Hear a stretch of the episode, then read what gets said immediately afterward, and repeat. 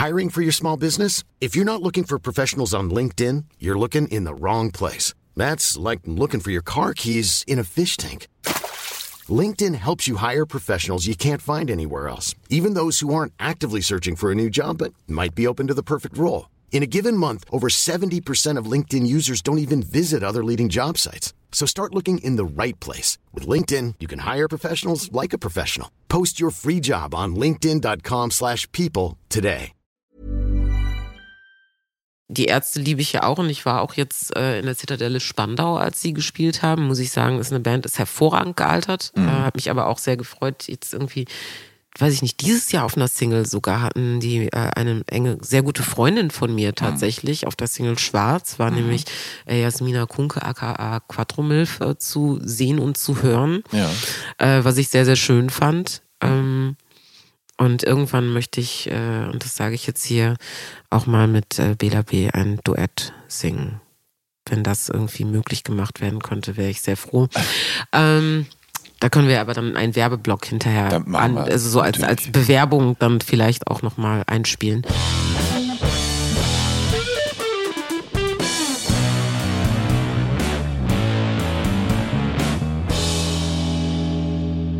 Hallo und herzlich willkommen zu Der Soundtrack meines Lebens. Ich bin Jan Schwarzkamp und ich werde euch in diesem Podcast auf eine musikalische Reise mitnehmen. Eine durch das tönende und klingende Leben meiner Gäste. Mal nerdig, mal erhellend, immer persönlich. Ein Austausch über Popkultur im Allgemeinen und ein Blick aufs Leben durch die Linse der Musik im Speziellen. Viel Spaß mit der folgenden Episode.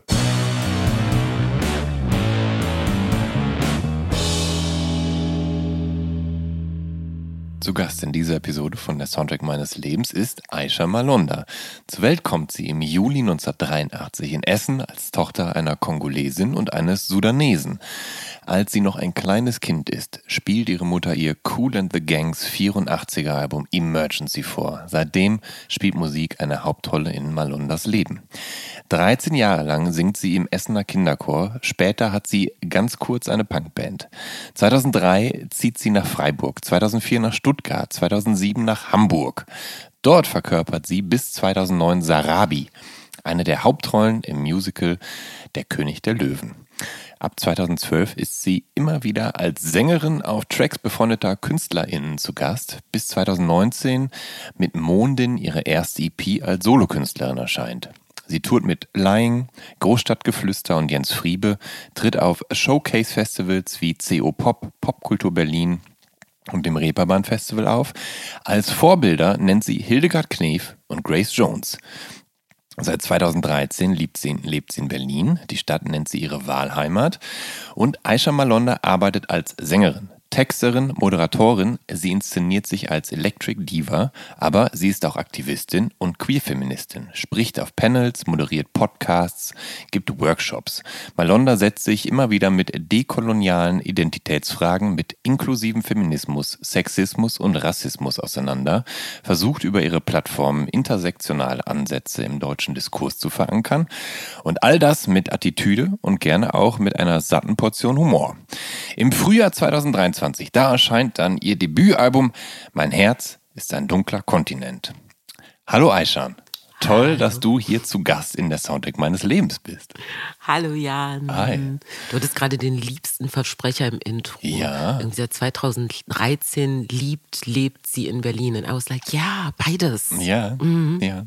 Fühlst du dich hier wohl? Ja, sehr. Ja. Sehr.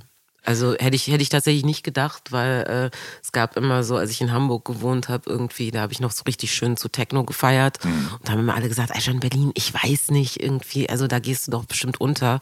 und ich bin hierher gekommen und ich habe mich äh, noch nie so lebendig gefühlt. Wurdest du mit offenen Armen empfangen und hast schnell Freunde gefunden?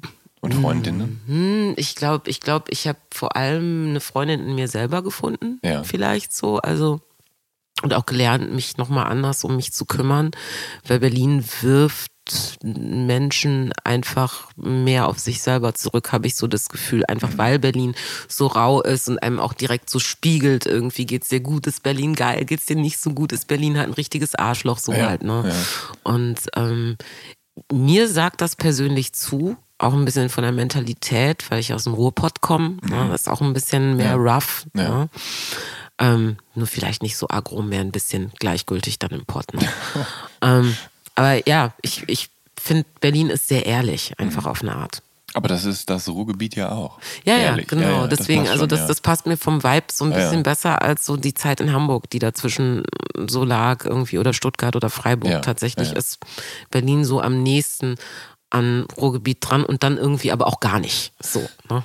Ich muss ja leider zugeben, ne, dass du ja viel zu spät in meinen Fokus gerückt bist. Ähm, dafür dann aber einen Eindruck mit Ausrufezeichen hinterlassen hast. Und zwar habe ich dich als Laudatorin bei der Verleihung für den Preis für Popkultur 2022 gesehen. Ja und vor allem halt auch gehört. Und mit, mit Witz und erfrischender Ehrlichkeit hast du da dem Musikbusiness und seinen ach so oft äh, weltoffenen Strukturen den Spiegel vorgehalten.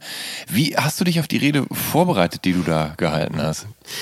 Ähm, ja, wie habe ich mich darauf vorbereitet? Äh, natürlich spiegelt die Regel zum einen halt einfach wirklich meine tatsächliche politische Haltung wieder. Ja. Also da äh, gab es jetzt tatsächlich inhaltlich nicht super viel vorzubereiten, sondern eher ging es darum, irgendwie, was ist die Form? Mein bester Freund Fabian Wolf ist äh, Autor und hat unter anderem auch als Comedy-Autor gearbeitet, also ist Autor, Musikjournalist, alles Mögliche.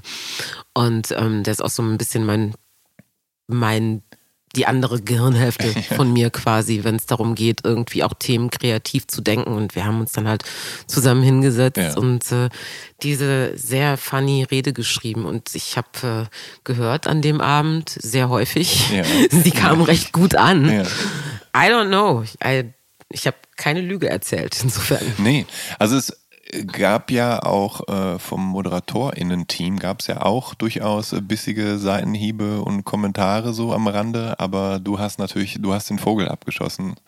Und das war, das war das war also für mich ein Augenöffner und ich habe äh, sehr schmunzeln müssen, weil ich ja schon seit vielen Jahren in diesen Strukturen auch unterwegs bin oder zumindest sie zum Teil kennengelernt habe, wenn auch nicht jetzt als aktiver Musiker.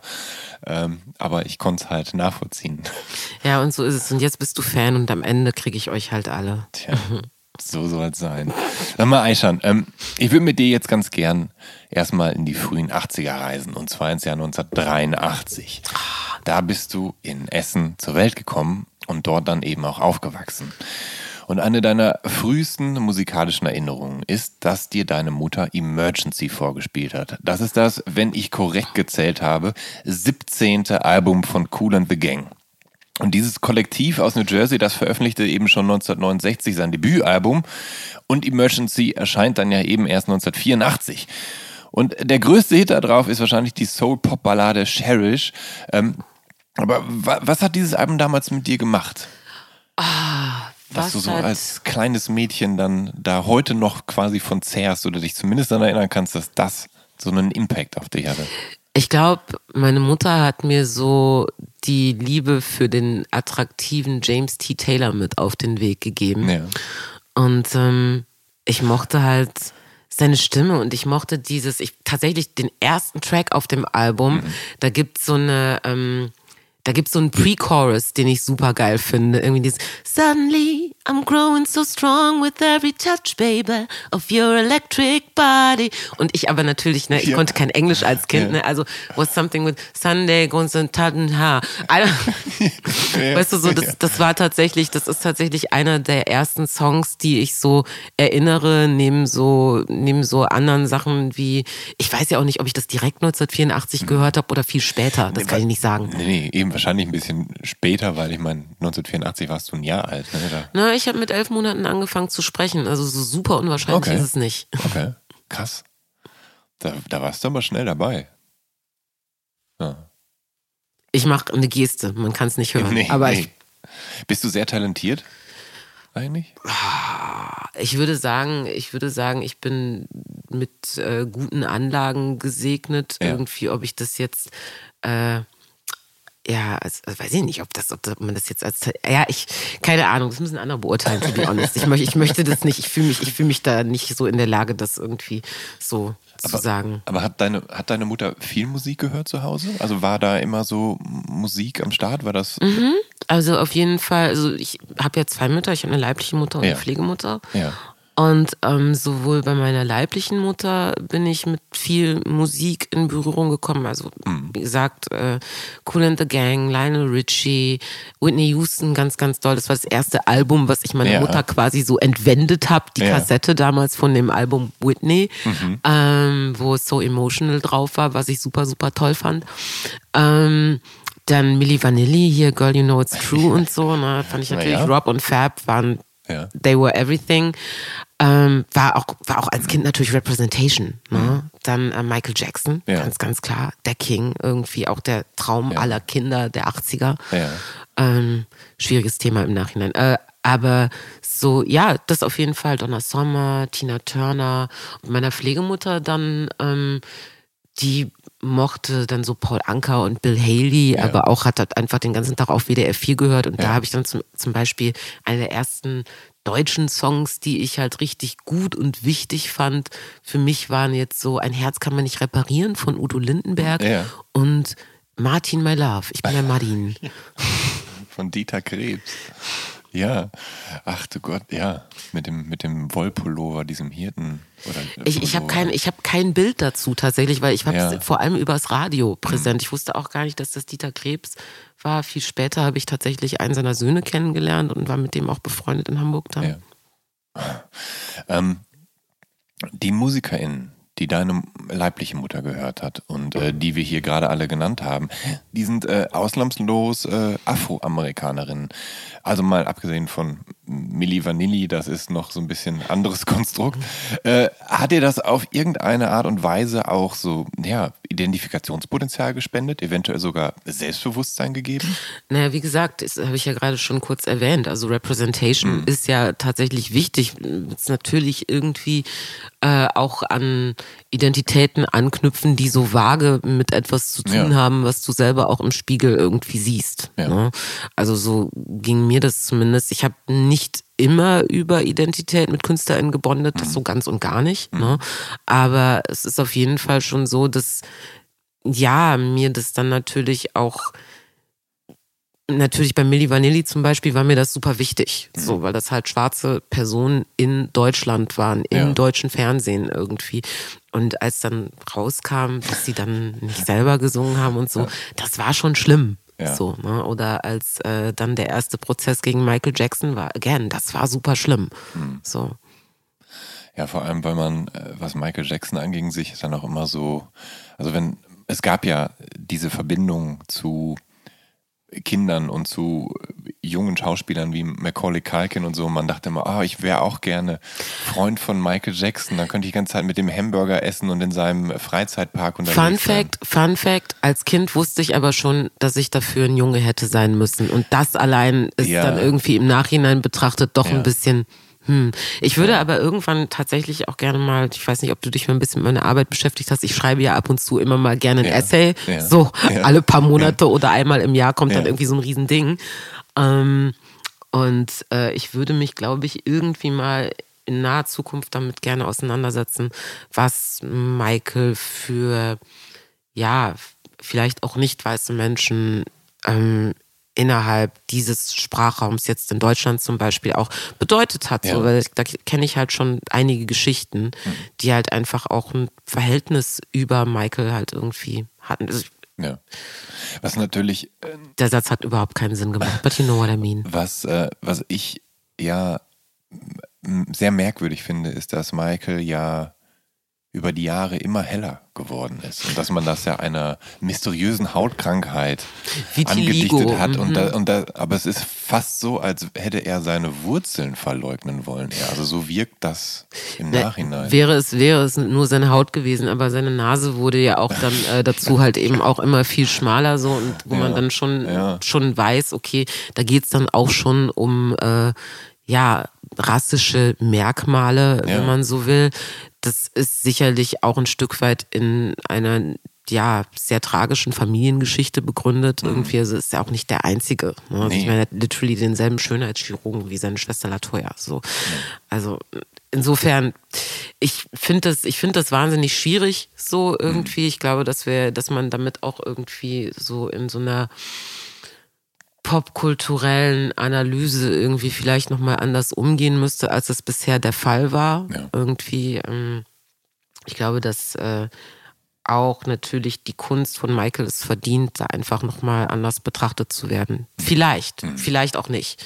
Keine Ahnung. Muss ich mich, wie gesagt, selber erstmal mit auseinandersetzen. ist immer schwierig, Ja. weißt du, so im Ja. Nachhinein stellen wir immer so fest, irgendwie so die ganzen KünstlerInnen, die, die wir früher geil fanden, irgendwie von Bowie über ähm, ja, vielleicht auch, naja, Lennon ist rehabilitiert, so eher so, Naja, aber Led Zeppelin. ja, oder auch. weißt du so, aber so die ganzen, da finden wir dann raus, so okay, das ist alles, also bis, bis jetzt halt eben, bis jetzt äh, im ganz drastischen Fall halt eben Kanye, wo es halt wirklich super unentschuldbar wird, habe ich ja. Ja. auch drüber geschrieben.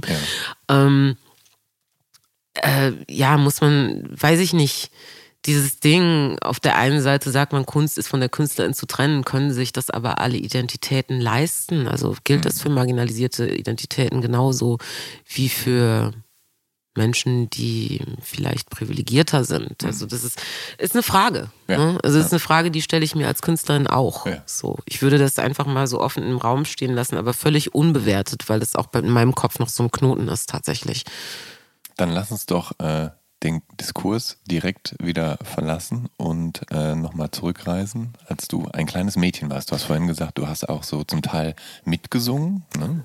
Ja, Wenn es dir zu weit wird, schneidest du, ne? alles gut. Hm, Ich sag nur. Nee, alles, alles gut. Hier gibt es nichts zu schneiden. Ähm, als kleines Mädchen hast du mitgesungen zu der Musik, die da heimlief zum Teil. Ne? Du hast bei Whitney mitgesungen und so weiter. Du hast bei Cool and the Gang mitgesungen. I got, Agathe, Agathe Power. Mhm, Agathe Power. Irgendwann muss ja der Punkt gekommen sein, wo du vielleicht festgestellt hast, dass du entweder halbwegs gut singen kannst oder dass du generell gerne mehr und professioneller singen wollen würdest. Aber du bist als Kind irgendwann in den Essener Kinderchor eingestiegen. Wann war das? Wie alt warst du da? Ah, Essenstähler Kinder- und Jugendchor, die erste Stufe, die Vorschule, äh, also die, wie heißt der Chor nochmal? Ich weiß es gar nicht mehr. Es gab den, es gab die, es gab diesen, diese Vorschule, glaube ich, dann gab es den B-Chor, den A-Chor und äh, dann den Jugendchor, wo halt die Erwachsenen halt drin waren. Und ähm, ich bin mit sechs reingekommen in den ersten Chor, aber das hatte nichts damit zu tun, dass äh, ich musikalisches Talent oder so bei meinen Eltern verzeichnen hätte dürfen, sondern das gehörte tatsächlich so zur musikalischen Grunderziehung und zum Socializen irgendwie dazu. Also so Strukturen, die beide meiner Mütter recht für gesund hielten. Ja. So. Aber nicht, dass sie jetzt gedacht hätten, irgendwie, ich hätte ein besonders großes Talent zum Singen. Das vielleicht nicht. Ich glaube, das haben die erst mit 16 tatsächlich verstanden. Okay. Mit 16 ist aber auch, da warst du ja schon zehn Jahre im Chor. Die haben früher zu mir gesagt, wenn ich singe, dann jaulen die Katzen. Ich zitiere nur. Ach, das ist aber, das ist aber gemein. Ich zitiere. Es war wirklich ne? Nein, aber das, äh, das, das darf, eigentlich darf ich das gar nicht so laut sagen irgendwie, weil dann, dann sind die, sind die irgendwie so ganz, so ganz embarrassed und so. Das will ich natürlich auch nicht. So. Aber- die sind auch super stolz, ganz davon abgesehen. Du bist aber tatsächlich 13 Jahre im Kinderchor und das bedeutet natürlich auch, dass du da wahrscheinlich einen gewissen Ehrgeiz an den Tag gelegt hast, aber auch, dass dir das an offensichtlich wohl Spaß gemacht hat, oder? Also es war jetzt nicht, nicht zwangsläufig mit Zwängen verbunden, schätze ich, sonst hättest du, hättest du das doch nicht so lange gemacht, oder? Weiß ich gar nicht, nee, das war, das, das war einfach so fester Bestandteil meiner sozialen Strukturen. Ne? Also das war, das äh, war halt, äh, ich hatte da Freundinnenschaften zum Teil Ja. irgendwie, aber auch Heartbreak oder so, Ja. also so, ne, irgendwie war verknallt in die eine oder in den anderen, so, also ganz unterschiedlich. Aber es war tatsächlich jetzt nicht so, dass ich das irgendwie als ich habe das schon ein bisschen mehr als Pflichtprogramm dann noch empfunden. Wie, bis wie, dann oft, hab- wie oft habt ihr denn geprobt in der Woche? ähm, einmal die Woche auf jeden Fall irgendwie. Ich weiß, dass ich einmal eine Probe geschwänzt habe, um zum Skispringen nach Willingen zu fahren. Und dann bin ich aber im Fernsehen gelandet und dann haben es alle mitbekommen. Das war sehr peinlich. Stimmt. Ja, du wurdest interviewt, ne? Ja. Ja. Das kommt davon, wenn sie sich in die erste Reihe stellt, um sich zu verstecken und dann irgendwie, dann ist das natürlich das Jahr, in dem damals irgendwie Sven Hannawald riesengroß Ja. den Quattro-Sieg bei der Vierschanzentournee Ja. und so und äh, Skispringen hatte damals die Einschaltquoten. Das war das. Sportereignis des Jahres, ja, Ja. gerade Willingen nach der Vierschanzentournee. Und dann äh, sind da halt so ein Günther Jauch und Dieter Thoma so an der Loipe irgendwie entlang und haben halt Leuten wahlweise irgendwie die Mikros ins Gesicht gesteckt. Und ich hatte da so einen blau-weißen Finnland-Pulli irgendwie an und äh, stand da halt in meinem, in meiner schönen schwarzen äh, Erscheinung irgendwie ganz allein auf weiter Flur. Das muss dann wohl aufgefallen sein. Ähm, was für ein Abenteuer. Das ist ja krass.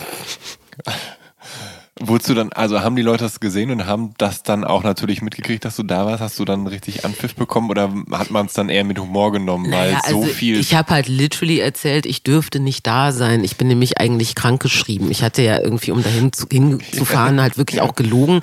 Und äh, ja, dann, äh, das haben Leute an der Schanze schon mitbekommen. Mir haben Leute aus dem Fenster in der Schule das zugerufen. Im Chor, als ich dann reingekommen bin, haben Leute halt einfach nur gelacht. Ja, also. Ähm, was den Chor angeht, ähm, was wurde denn da so gesungen? Also habt ihr kirchliche Lieder, habt ihr Volkslieder, habt ihr zeitgenössische Popsongs gesungen oder tatsächlich alles? Durch die Bank tatsächlich. Also ähm, mein Lieblingsgenre waren tatsächlich Madrigale. So. Ähm, Was ist ein Madrigal? Erklär mal ganz kurz. ja, erklär doch mal, was ein Madrigal ist. Bin ich Wikipedia oder was? Okay, dann gucken wir halt alle Naja, es ist auf schon, Wikipedia. also es nach. ist, ist schon so, Ja. also ich, so wie ich das verstanden habe, aber ich kann es tatsächlich auch nicht, auch nicht richtig definieren. Es ist schon nah am Volkslied oder am volkstümlichen Lied Mhm. eher dran. Es ist eine bestimmte Liedform halt auch irgendwie, die sich durch eine gewisse Leichtigkeit, finde ich, auch auszeichnet. Mhm. Viel mit Falala.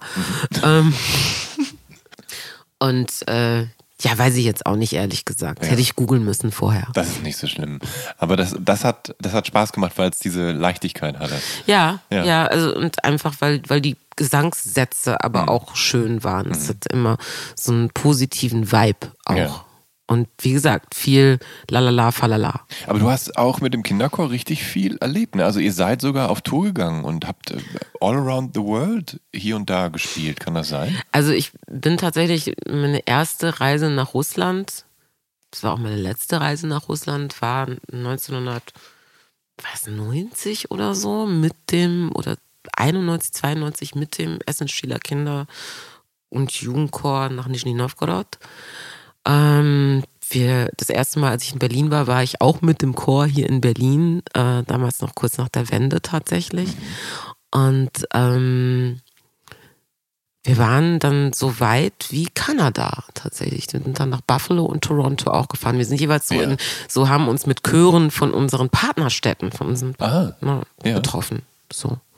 Und wie war das dann so? Ich meine, ihr, ihr seid dann mit der, du bist dann mit der ganzen Truppe, mit den Leuten, mit denen du befreundet bist und teilweise verknallt bist, ins Flugzeug stundenlang bis nach Kanada geflogen. Ich meine, das ist doch das größte Abenteuer, was man so als Kind eigentlich Es haben war, kann, es oder? war großartig. Also Kanada muss ich schon sagen, das war schon one for the books, so auf jeden Fall. Hm. Wobei Russland auf eine Art und Weise auch. Mhm. Oh, ich glaube, wir waren, wir sind auch mal nach Prag gefahren. Stimmt, haben wir auch gemacht. Ja, alles, alles, hab ich, stimmt, habe ich, hab ich voll verdrängt, aber wir waren auch mal zusammen in Prag. Und wie ist das so? Seid ihr dann, also seid ihr dann in, in, in verschiedenen Konzerthallen oder in verschiedenen Kirchen dann vor Ort dann aufgetreten? Genau, genau. Also ich meine, das sind ja, wie gesagt, Partnerschaften zwischen den Städten. Ja. So, ne?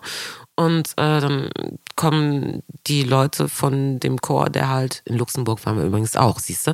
Ähm, das sind alles so Sachen, die fallen mir jetzt erst ein. Wir sind dann ähm, halt eben in die Partnerstädte zu dem Chor Ja. und die haben wir dann, äh, wurden wir dann in Gastfamilien quasi untergebracht. Und ähm, ja, haben dann unterschiedliche Sachen hier irgendwie und dann BürgermeisterInnen, dies, das, so halt. Und äh, war das ein strenges Regime und musste dann immer vorher noch ordentlich geübt werden oder ging das alles so? Also sprich, konntest du diese Trips auch genießen oder das war nicht nur der pure Leistungsdruck, der da vorherrschte? Also das war ja jetzt irgendwie, das war ja jetzt kein Chor, wo wir irgendwie irgendwas beweisen mussten oder ja. so. Also wir waren schon, das, hat schon einen gewissen künstlerischen Standard so. Mhm. Aber das war jetzt nicht so, dass wir damit jetzt irgendwie Geld verdient hätten in ja. einer Form, wo. Ja. Also es, es konnten nicht alle mitfahren, glaube ich. Bin mir nicht sicher, ob das, ob das so war, dass alle einfach mitfahren konnten oder ob Leute ausgesucht wurden. Das bin ich, habe ich jetzt gar nicht mehr so in Erinnerung, wie das gewesen ist. Ich hoffe, es hört niemand vom Chor zu. Es tut mir so leid, wenn ich hier Unwahrheiten kolportiere. Tut mir leid. Ähm, aber gab es da auch sowas wie so, eine, so, ein Konkurrenzdenken und dass man so, dass Menschen dann äh, gemobbt wurden, wenn sie weniger gut äh, waren, so nach dem Motto, äh, die beherrscht ja gar nicht das hohe C, das gibt's ja nicht. Ich will nicht mit der dieses Madrigal performen müssen. Ach ja, also weiß ich nicht. Also es gab schon, gab schon so die üblichen, die üblichen Gruppenkonstellationen immer mhm. mal wieder, aber jetzt nichts, wo man jetzt so auf äh, obwohl doch, also es gab, es ist halt so Teenie, Teenager-Kram auch ein bisschen, ne? Also so, das, das gab's halt schon, ne? Aber finde ich schwierig, das jetzt so retrospektiv nochmal. Ich, du musst dir vorstellen, ich war tatsächlich auch eine der AußenseiterInnen. Ich ja. bin nicht jemand, die äh, irgendwie in ihrer Jugend wahnsinnig beliebt war oder so, gar nicht. Ich hatte ja. eine Handvoll Leute, mit denen ich gut connected habe mhm. und das war's. Ich war immer eher eine der Gemobbten, mhm. nicht so eine der mhm. Popular-Leute. Mhm. Ähm. So, I guess there was mobbing. Hm. äh, eine der Platten aber, die du früher ganz gern gehört hast, ähm, das ist das Leben ist grausam von den Prinzen. Mhm. Und die sind ja auch allesamt Chorknaben aus dem Thomanerchor in Leipzig. Und das Leben ist grausam, das veröffentlichen die Prinzen dann 1991, also zwei Jahre nach der Wende.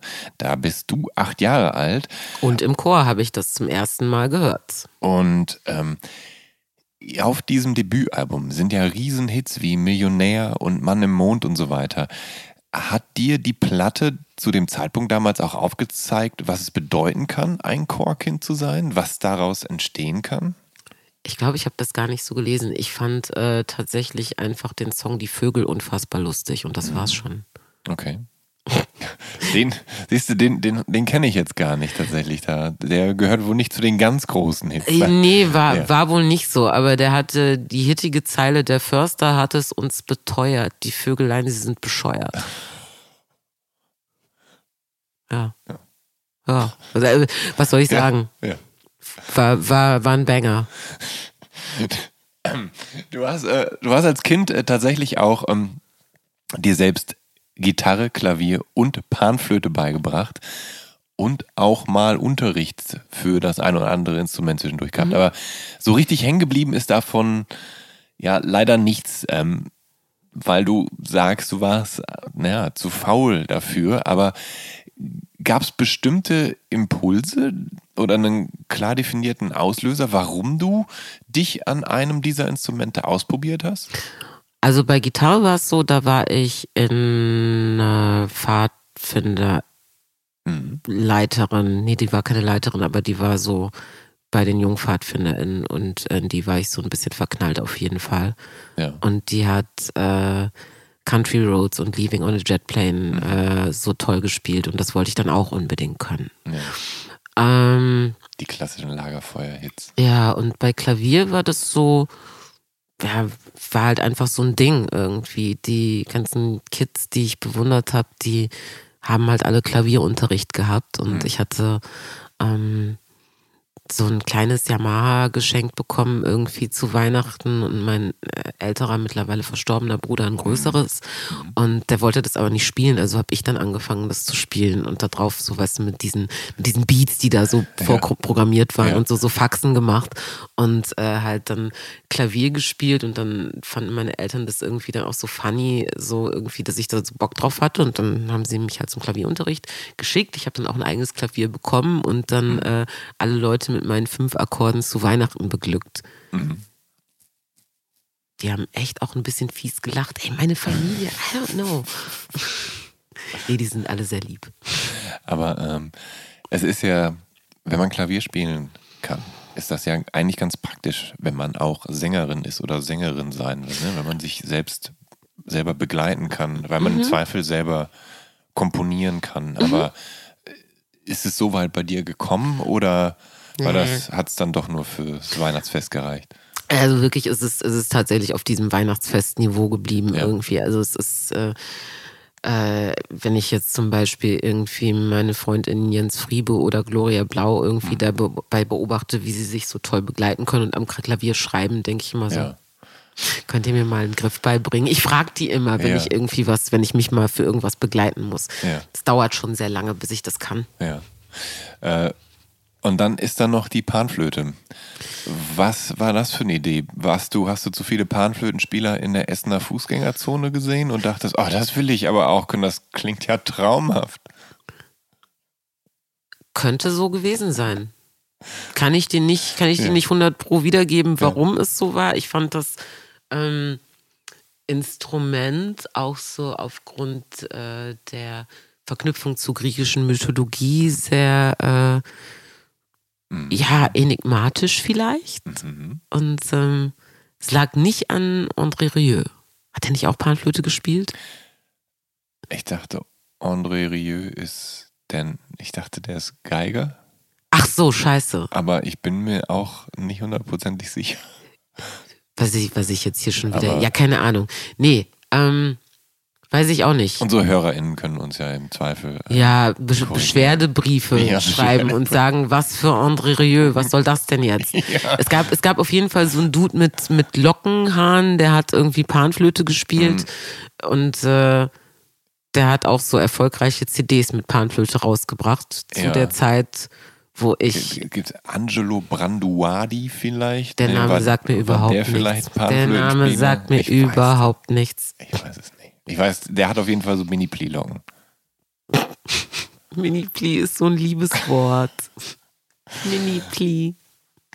Ähm, du hast in der Schule angefangen, die Kelly Family zu hören und dann später Boygroups wie Caught in the Act und dann Take That und so weiter. Also dieses ganze Standardprogramm, das man so als Teenager in Anfang, Mitte der 90er so hört, mhm. äh, zumindest in Deutschland. Und all diese Gruppen, die wurden ja auch damals massiv in Bravo und Co. gefeatured. Mhm. Ähm, wie sah denn so dein, dein Fan-Dasein damals aus? Also war dein Zimmer mit Postern tapeziert? Hast du lautstark mitgesungen und dich in ja, irgendwelche Boys aus den Bands verknallt? Mm, also bei den Kellys moderat. Ja. Ne? Also natürlich so die Angelo-Manie habe ich mhm. mitgemacht. Mhm. Ne? Also die älteren Mädels aus dem Chor, die mochten dann Paddy und die kleineren mochten dann Angelo. Und ich weiß ja. noch, dass Angelo in der Krugerhalle mal in meine Richtung gewunken hat. Oh. Also in die, in die, generelle Richtung von allen Leuten, die ja. da standen. Aber ich habe das auch sehr persönlich genommen, auf jeden Fall. Ähm, dann so Caught in the Act, das war dann schon Fanfiction schreiben. Ne? Mhm. Also das war dann schon, haben wir so, damals war Fanfiction schreiben ja noch nicht so was, was man so im Internet bei Wattpad oder Archive of Our Own ja. gemacht hat, sondern äh, noch so in so Hefter. So Brief, Briefhefte oder ja, so, so richtige Hefte halt ah, okay. einfach, die ja. wir dann untereinander ausgetauscht haben und dann durfte jeder immer weiterschreiben mhm. mit äh, dem äh, Bandmitglied der Wahl halt. Und ähm, dann so bei Take That hatte ich, glaube ich, zur, äh, zur Hochzeit äh, meines Fan-Daseins so um die irgendwas um die 50 Poster. 55? Boah. Ja. Das ist eine Menge. Ich bin bis heute aber auch Take That Fan. Ja. Ja.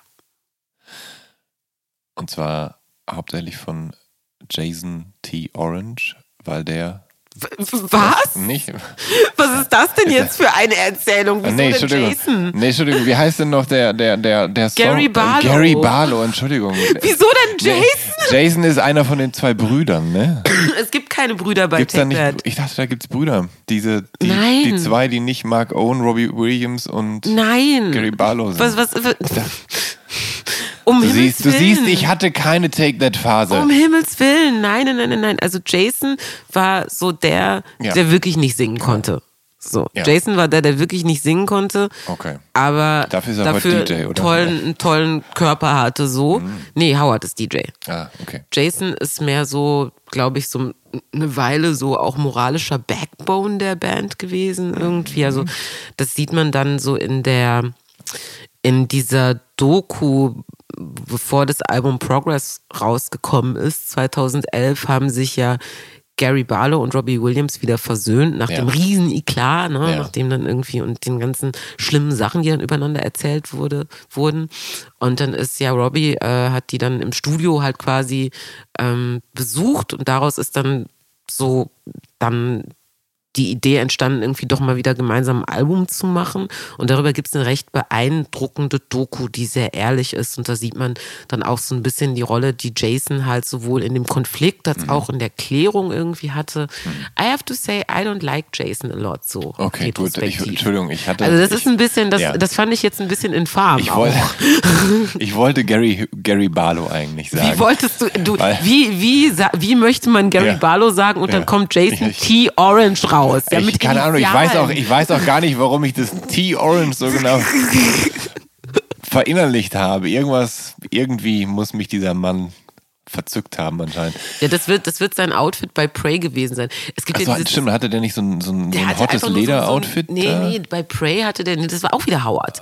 Das war Howard bei Relight My Fire mit dem, wo, wo der, wo der Ah, ja. Hintern so entblößt war. Ah, ne? ja, nee, genau. Jason hatte bei Prey ähm, ja einfach nur diesen Schlübbi und das offene Hemd irgendwie. Und ich denke mir halt immer so, ah, das war echt auch ein undankbares Outfit Ja. einfach.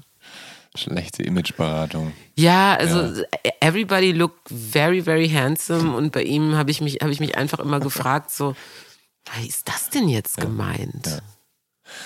Aber Gary Barlow, Mhm. großer Songschreiber. Ja, und Ja. Äh, war ja in der Band äh, damals so ähm, in Anführungsstrichen the chubby one. Ja. So, also der hatte nicht so viele Fans und hatte immer so ein bisschen so dieses Underdog-Ding, mit dem ich mich irgendwie auch immer so vielleicht auch identifizieren konnte. Ich mochte Ja. immer so die, die wildly talented und dafür nicht super Ja. attractive waren im, im äh, heteronormativen Sinne. Und ähm, ja, Gary. Aber er hatte dann irgendwie so 95, nah, so um die Back for Good Zeit, dann plötzlich so ein Makeover mit Waschbrettbauch und kantigen Wangenknochen. Und ich so, ui, ui. Auf einmal in der Hotlist-List einfach so nach oben geschossen bei allen. Und ich so, na, back off. Ich war früher Gary-Fan als ihr alle. Hast du einen Lieblingssong von Take That eigentlich? Oh, das sind echt so viele. Also Ja. ich muss sagen, also Back for Good ist tatsächlich, also Ja. das ist, ist tatsächlich ein Jahrhundertsong. Ja. Mhm. So muss man, muss man so sagen. Und dann ähm, ist es ganz witzig, ich habe mich da mit ähm, einem befreundeten Gesangskollegen namens Jay Kahn mal drüber unterhalten, weil wir beide nämlich sehr intensive Take That-Fans sind und letztes Jahr nee, dieses Jahr sogar zusammen auf einer Tour waren, auf so einer 80er Jahre Revival-Tour. Und wir haben uns auch das Progress-Konzert halt angeguckt äh, an einem der Off-Days. Ja. Ähm, und da haben wir uns darüber unterhalten, dass die hittigsten Songs äh, tatsächlich die sind, wo Gary so in die Kopfstimme geht irgendwie. Und das ist der zweite Song, bei dem das nämlich so passiert, ist Patience, der auch sehr, sehr gut ist. Aber auch sehr toll ist The Flood, so.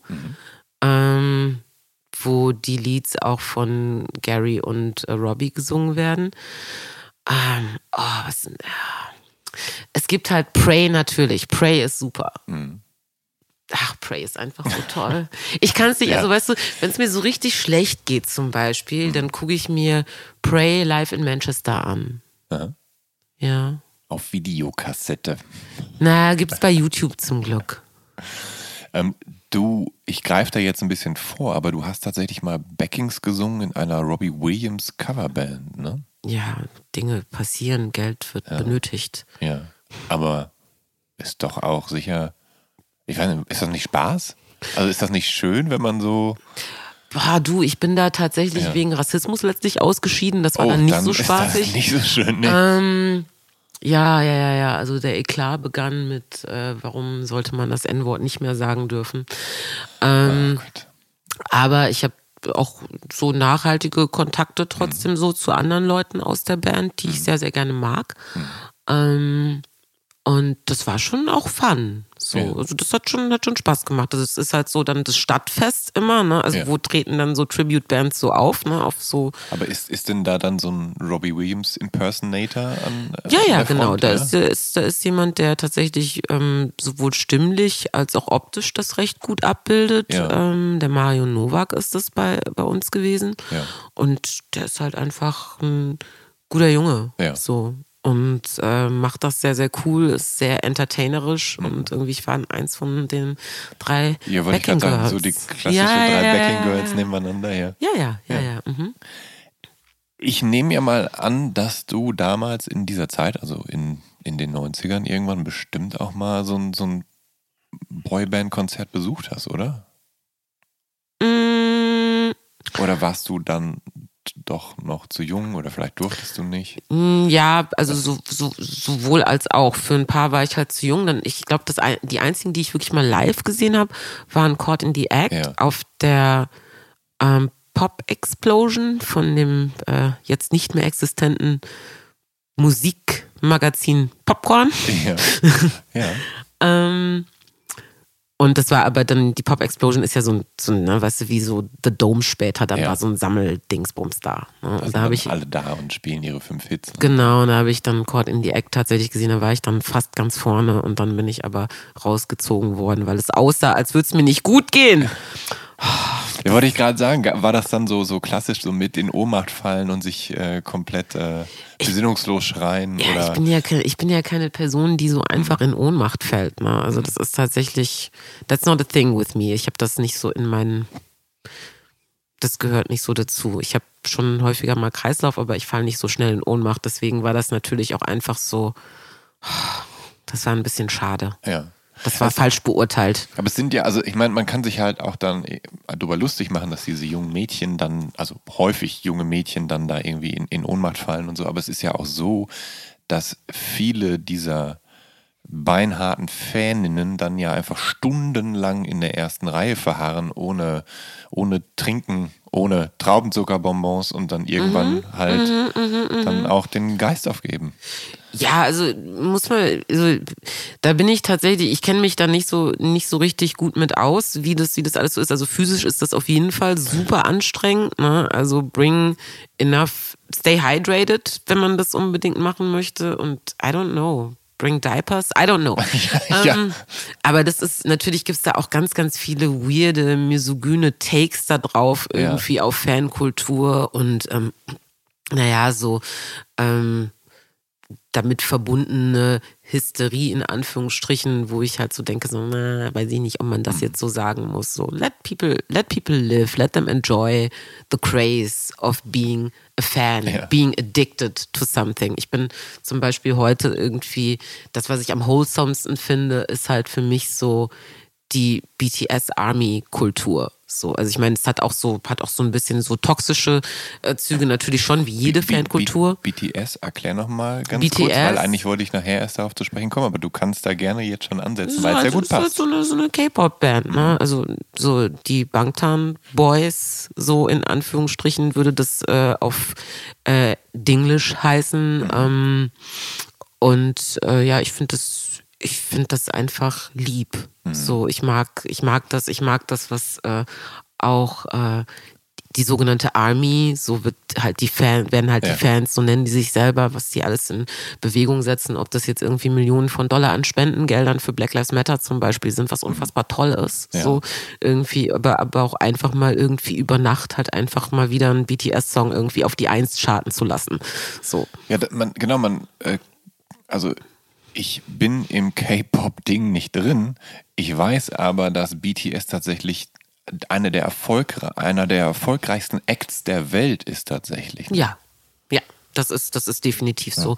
Und das ist ja nun auch, also jetzt unabhängig davon, ob Leute K-Pop mögen oder mhm. nicht, ist tatsächlich BTS ist ein Weltphänomen. Mhm. So irgendwie. Und das war gab es dann einfach lange nicht. Ja. So, ne? Also irgendwie, das ist halt dann wieder so eine richtige Craze irgendwie, wie es halt dann vielleicht davor halt eben die Beatles oder halt eben Take That waren. Hast du da so, also kommen da bei BTS dann so nostalgische Gefühle in dir hoch, so, weil weil es so ein bisschen deine, deine alte Boyband-Leidenschaft so ein bisschen wieder entfacht hat nach all den Jahren? Mm, nee, das ich weiß es gar nicht. Also es hat so ein bisschen auch damit zu tun. Ich bin ja äh, so, es gibt ja verschiedene Leidenschaften, die da aufeinandertreffen. Also zunächst mal gucke ich auch sehr viel K-Drama seit den Nullerjahren irgendwie. Habe ich sehr viel koreanische Dramen Okay. halt irgendwie Also angeguckt so- und bin so an der Musik auch generell interessiert. Ja.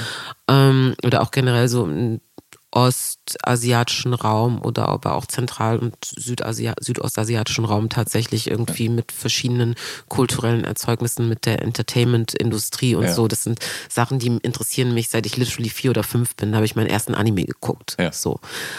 Und ähm, vielleicht auch so ein, also das ist ganz spannend. Neulich habe ich irgendwie mal darüber gelesen, dass es total viele schwarze Anime-Fans auch gibt. Ähm, Leute, die sich halt irgendwie mit ja einer ostasiatischen Kultur oder asiatischen Kultur vielleicht per se auch identifizieren, weil es halt dann in den letzten Jahrzehnten, bevor es so mainstreamig wurde, dann halt eben doch so ein Outsider-Ding war und weil das halt im Gegensatz zu vielen Heldenmythen irgendwie ähm, gerade so im Anime-Zyklus auch, ne? Also so zu vielen Heldenmythen, die man so aus dem eurozentrischen Raum kennt, wo ein Held super stark ist irgendwie Ja. und quasi mit der Muttermilch gesäugt irgendwie intelligent, muskulös, dies, das ist ähm, und von irgendwelchen Göttern abstammend halt immer mehr so Underdog-Geschichten halt erzählt, Ja. wo die unwahrscheinlichsten Leute irgendwie plötzlich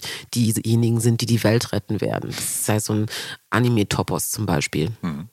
Aber es ist natürlich auch so, dass schwarze Menschen in diesen Dramen und Serien und so weiter nicht repräsentiert werden. Ne? Oder wenn sie repräsentiert werden, dann häufig durch sehr rassistische Stereotype. Da gibt es Ja. aber mittlerweile auch Animationsstudios, die sich genau dem angenommen Ja. haben. Also wirklich schwarze Animationsstudios, die Anime machen wiederum. Ah, okay. So. Das ist doch gut, dass es da Entwicklung gibt. Wir reisen nochmal ein kurzes Stück zurück. Du hast es vorhin schon erwähnt. Ähm, du bist mit deiner Mutter irgendwann äh, in, eine, in einer Pflegefamilie aufgenommen worden und, die, und du hattest eine Pflegemutter. Mit elf Monaten schon, ja. Oh, mit elf Monaten schon. Und ähm, bei deiner Pflegemutter, da lief halt immer viel WDR 4, also so die wahrscheinlich als klassische. Ein Herz kann man nicht reparieren. Oder dieses Kribbeln im Bauch, das man nie mehr vergisst. Oh Gott, Als wenn man zu viel wenn Brausestäbchen man ist. so viel Brausestäbchen ist. Dieses Kribbeln im Bauch. Ich liebe diesen Song. Ich Werner. äh, habe tatsächlich auch äh, da, wie sagt man, Weak Spot für. Es ist, es ist, was die Stimme, ne? Ja. also was, was macht sie mit ihrer Stimme? Das ist wirklich, das, ich krieg Gänsehaut, wenn ich Mhm. dran denke. So, also sie hat so ein, mm, mm, Sie hat Soul. ja. Ja, so ein, das ist schon, das ist schon sehr soulig. Nicht so, aber nicht, aber nicht so Joy Fleming soulig, weil Joy Fleming, ne, Queen of Soul, Mhm. Aber hallo. deutsche Queen of Soul. Ähm, es ist aber so ein bisschen, es hat so ein bisschen was, mm, Mhm. so. Ähm, auf jeden Fall äh, läuft das, läuft WDR 4 bei euch. Ähm, und äh, ist das so, wird das Radio hören dann auch so ein bisschen so ein, so ein aktiver Teil des Alltags? Also, dass das dann halt schon morgens beim Frühstück einfach im Hintergrund dudelt und dass man dann so irgendwie, keine Ahnung, im Auto auf dem Weg zur Schule, falls du im Auto zur Schule mal Nee, gefahren Im Auto wurdest. nicht, nee. Nee. Nee, aber tatsächlich, ja, so der Tag begann dann schon so mit äh, so früher Sendung und endete dann abends mit dem Ohrenbär. Ja, Ja, der Ohrenbär. genau. der Ohrenbär. Eingang- Die Einladungsmusik war ja Peter und der Wolf. Ja, Ja. Und äh, wenn dann der Ohrenbär vorbei war, dann musste dann auch mal ins Bett gegangen werden. süß. Lieb, oder? Durch deine Pflegemutter ähm, hast du auch äh, Harry Belafonte kennengelernt und äh, der New Yorker ist ja weit mehr als nur Musiker. Also er hat zwar den Calypso-Sound populär gemacht, aber er ist halt auch nicht nur Entertainer, sondern er ist auch Bürgerrechtler und UNICEF-Botschafter und eine Symbolfigur des afroamerikanischen Selbstbewusstseins. Hast du dich je mit Harry Belafonte über seine Musik hinaus auseinandergesetzt? Hast du, also sprich, später begriffen, oh, der Erst- ist, das ist ja mehr als. Erst in den letzten Jahren tatsächlich. Also Ja. du musst dir schon so, ich habe ja mal diesen Essay auch gesprochen, äh, geschrieben, wo ich über meine Sozialisierung Hm. hier in Deutschland auch spreche. Und ähm, es gibt schon halt einen Teil in, oh, ups, ähm, es gibt auf jeden Fall so eine ganz lange Zeit in meinem Leben, wo ich mich nicht so sehr mit schwarzer Kultur per se, also über, ich kann mich über das, was ich sehe, mit Leuten irgendwie identifizieren, instinktiv so richtig beschäftigen wollte, sondern ich wollte halt viel lieber irgendwie so in den Assimilationsmodus mich für alles interessieren, wofür sich meine weißen Freundinnen interessieren und so. Ähm, und deswegen ha habe ich Harry Belafonte tatsächlich viel zu spät wirklich verstanden. Also auch das zusammengekriegt, dass die Person, die meine Mutter so gut fand und die halt eben äh, diesen tollen Song gemacht hat. Welcher tolle Song war das? Ähm, Mathilda? Nee, der, den alle kennen. Deo. Deo? Deo. Peinlich. Das ist nicht schlimm. ähm, die gleiche Person ist, die dieses Deo Tribute dann erfahren hat in dieser We Are the World Zeit-Doku, Ja. wo dann alle, wo dann alle um Harry Belafonte zu huldigen und ihm halt zu huldigen aufgrund dessen, wer er eigentlich auch ist als Ja. politische Person, fangen ja alle an, irgendwie so, so, ich glaube, so allen voran dann Al Jarreau, glaube ich, ne? Ihm dann quasi dieses Ständchen halt zu singen und ihm stehen dann so die Tränen in den Augen, wo halt einfach Leute, die halt gerade irgendwie geschlossen von den American Music Awards irgendwie dann über Nacht ins Studio gehen, um äh, jetzt quasi irgendwie diesen Song einzusingen ihnen dann diesen Tribut halt zollen und sagen, du bist einer unserer Größten und wir sind hier alle aus Grund, aufgrund von politischem Engagement hier, aber du hast es vor Jahrzehnten schon gemacht. Ja. So. ja. Und ähm, das war für mich, ich habe das überhaupt nicht zusammengekriegt, dass das alles eine und dieselbe Person ist, was halt einfach auch so dafür spricht, was, was für eine, was für ein Mensch einfach. Ja. Das stimmt. Ähm, deine Pflegemutter, die hatte ja auch Volkslieder beigebracht. Ähm, und auch von meiner Oma weiß ich noch, dass die sich gut mit Volksliedern auskannte und die dann auch gern mal gesungen hat. Und das sind dann eben so Sachen wie Das Wandern ist es Müllers Lust oder Alle Vögel sind schon da und äh, Ein Männlein steht im Walde. Äh, was waren denn so bei dir die, die Volkslieder, die du so gelernt hast? Ah, also sah ein Knab ein Röslein stehen, fand ich immer sehr, sehr schön. Ähm, aber natürlich auch alle, die du genannt hast. Es gab ein ganzes, ganzes Buch irgendwie, also ganze Ja. Bücher von Volksliedern. Hast du diese Mundorgel, die klassische? Ja, ja, die Mundorgel hatte ich natürlich auch und so, ne? Also die verschiedenen Mundorgeln, die es Ja. halt gab. Ähm, und äh, ein Lied, ich kann dir eher so ein Lied nennen, das ich sehr gehasst habe, äh, weil ich anscheinend immer eingeschlafen bin, wenn meine Mutter mir dieses Lied vorgesungen hat. Und das waren die Blümelein, sie schlafen. Und ich kann dieses Lied bis heute nicht, weil ich es wahrscheinlich auch nur irgendwie zwei Zeilen lang hör gehört habe und dann war ich sofort weg. Ja. ja, ist doch gut. Das hat doch dann funktioniert. Aber das gehört so ein bisschen in diesen Turnus ja von musikalischer Grunderziehung. Ja. Also wie gesagt, Kinderchor, Ja. ähm, diese, diese Volkslieder, Bücher irgendwie auch. Und ich habe das ja auch gerne dann auch auf dem Klavier halt irgendwie nachgespielt und auf der Gitarre so. Hm. Ich Ähm. habe auch gerne Minuette auf der Gitarre gespielt. Warum das eigentlich? Aber war ein Ding. Oha. Mhm. Okay. Aber gehört dann nicht einiges zu, das zu tun, oder ist das gar nicht so schwer? Weil du hast ja Also Gitar Gitarre habe ich, äh, hab ich wesentlich besser gespielt als, äh, als äh, Klavier. So, also da so, so Mhm. Ja. klassische Gitarre und Zupftechniken, das ist tatsächlich was, da habe ich mich ein bisschen länger mit beschäftigt. Aha. Also doch nicht so faul, wie du behauptest. Hm, also jetzt so, ich, ich könnte sehr viel virtuoser sein, hätte ich das weiter Mhm. Ja. verfolgt ab einem bestimmten Alter. Habe ich aber nicht. Besitzt du noch eine Gitarre? Ja. Ja. Mhm. Wird die hin und wieder vorgeholt oder? Mhm. Ja? Komponierst du mit Gitarre? Oder, Ich, oder probierst Songideen aus oder mehr, auf, mehr auf dem Klavier, Ja. dann, aber ich bin eher eine Texterin als Mhm. eine Toplinerin. Also so, wenn es dann so um Songwriting geht, bin ich eher eine Person, die so mit Texten um die Ecke kommt. Wobei ab und zu fällt mir schon auch eine geile Line ein, so melo Ja. melodisch. ja. So. Ich meine, ein paar davon, die ich singe, sind halt auch schon von mir. Also so ist nicht. In deiner Pflegefamilie, da gab es auch einen Bruder. Du hast vorhin schon erwähnt, ähm, dass der verstorben ist, viel zu früh. Und der war aber einige Jahre älter als du. Das heißt, ähm, ich glaube, der war schon Teenager, als du als Baby in die Familie Mhm. ja, der war, kamst. ne? der war 13, glaube ich, ja. Und ähm, das hat natürlich Jahre gedauert, bis du das überhaupt verarbeiten konntest, dass der nicht mehr ist. Ähm, aber wie das so ist mit älteren Geschwistern, hatte dein Bruder ähm, einen Einfluss auf dich. Und äh, er hat auch eben Verschiedenes gehört, was eben nicht spurlos an dir vorbeigegangen ist. Und ähm, beginnen wir mal mit Helge Schneider. Also als, als Mädchen aus Essen ist das natürlich irgendwie auch Pflichtprogramm, denn immerhin kommt Helge ja eben aus der Nachbarstadt Mülheim an der Ruhr. Und Helges Es rappelt im Karton von 1995, das ist so vornehmlich dein Helge-Album der Wahl. Und darauf gibt's ja Hit auf Hit. Von das Rätsel über Tropfsteinhöhle und Gartenzaun bis Meisenmann und Klapp, Klapp, Klapp, Klapper Strauß. Das ähm, hat, hat Helge deinen Humor mitgeprägt und ist der, hat dich das so amüsiert als Kind, wie mich damals in den 80ern Otto amüsiert hat? Kannst du nicht wissen, wie sehr mich Otto amüsiert hat, aber ich fand den lustig. Ja, ja, ja, richtig, richtig pupichtig.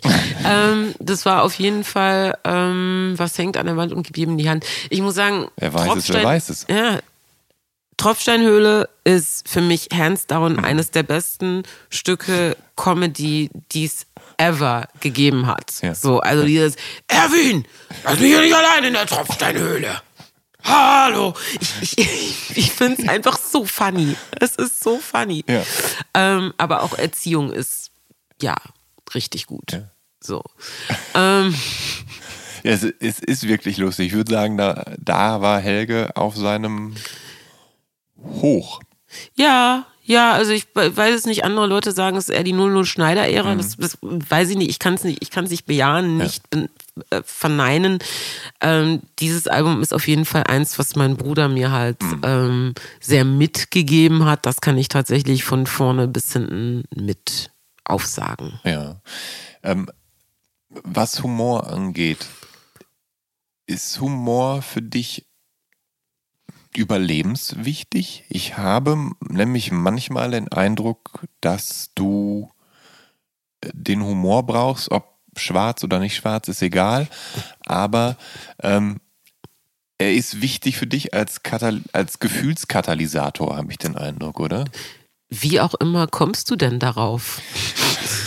Weil du dich im Internet gerne als Meme Queen inszenierst, weil du ähm, pointiert, humorvoll auf der Bühne sein kannst, weil auch deine Texte in deinen Texten ja durchaus Humor mitschwingt oder du ernsthafte Themen in Humor verpackst, aber weil du zum Beispiel auch die ganzen Memes, die du teilst, ja dann auch davon zeugen, dass dein Humor auch mal abseitiger ist oder ein bisschen weirder und so. Und das, äh, das, das scheint ja ein essentielles Ding bei dir zu sein. Und da weiß ich nicht, ob das vielleicht nicht alles mit Helge seinen Anfang genommen hat, tatsächlich. Das mag gut, das mag gut sein. Also Humor ist auf jeden Fall bei mir auch, läuft auch unter Coping. So, also das, Ja. das ist auf jeden Fall ganz klar so. Ähm, man merkt das auch, ja, also umso aufgewühlter ich bin, desto mehr Memes teile ich, also in der Frequenz auch. Ja, also wenn Leute sehr, sehr viele Memes von mir sehen, dann habe ich entweder Seiten entdeckt, die ultra lustig sind und habe halt einfach nichts anderes zu tun, oder ich bin gerade in einer emotional eher schwierigen Zeit. So eins von beiden wird Ja. es sein. Und da kann ja nun jede Person, die meine Story besucht, sich einen Reim drauf machen, was es gerade ist. Ähm, weiß nicht, ob das mit Helge den Anfang genommen hat, das könnte tatsächlich auch schon früher mit Heinz Erhardt sogar Mhm. einen Anfang genommen haben. Die erste Person, die ich nämlich richtig lustig fand, war er. Ja.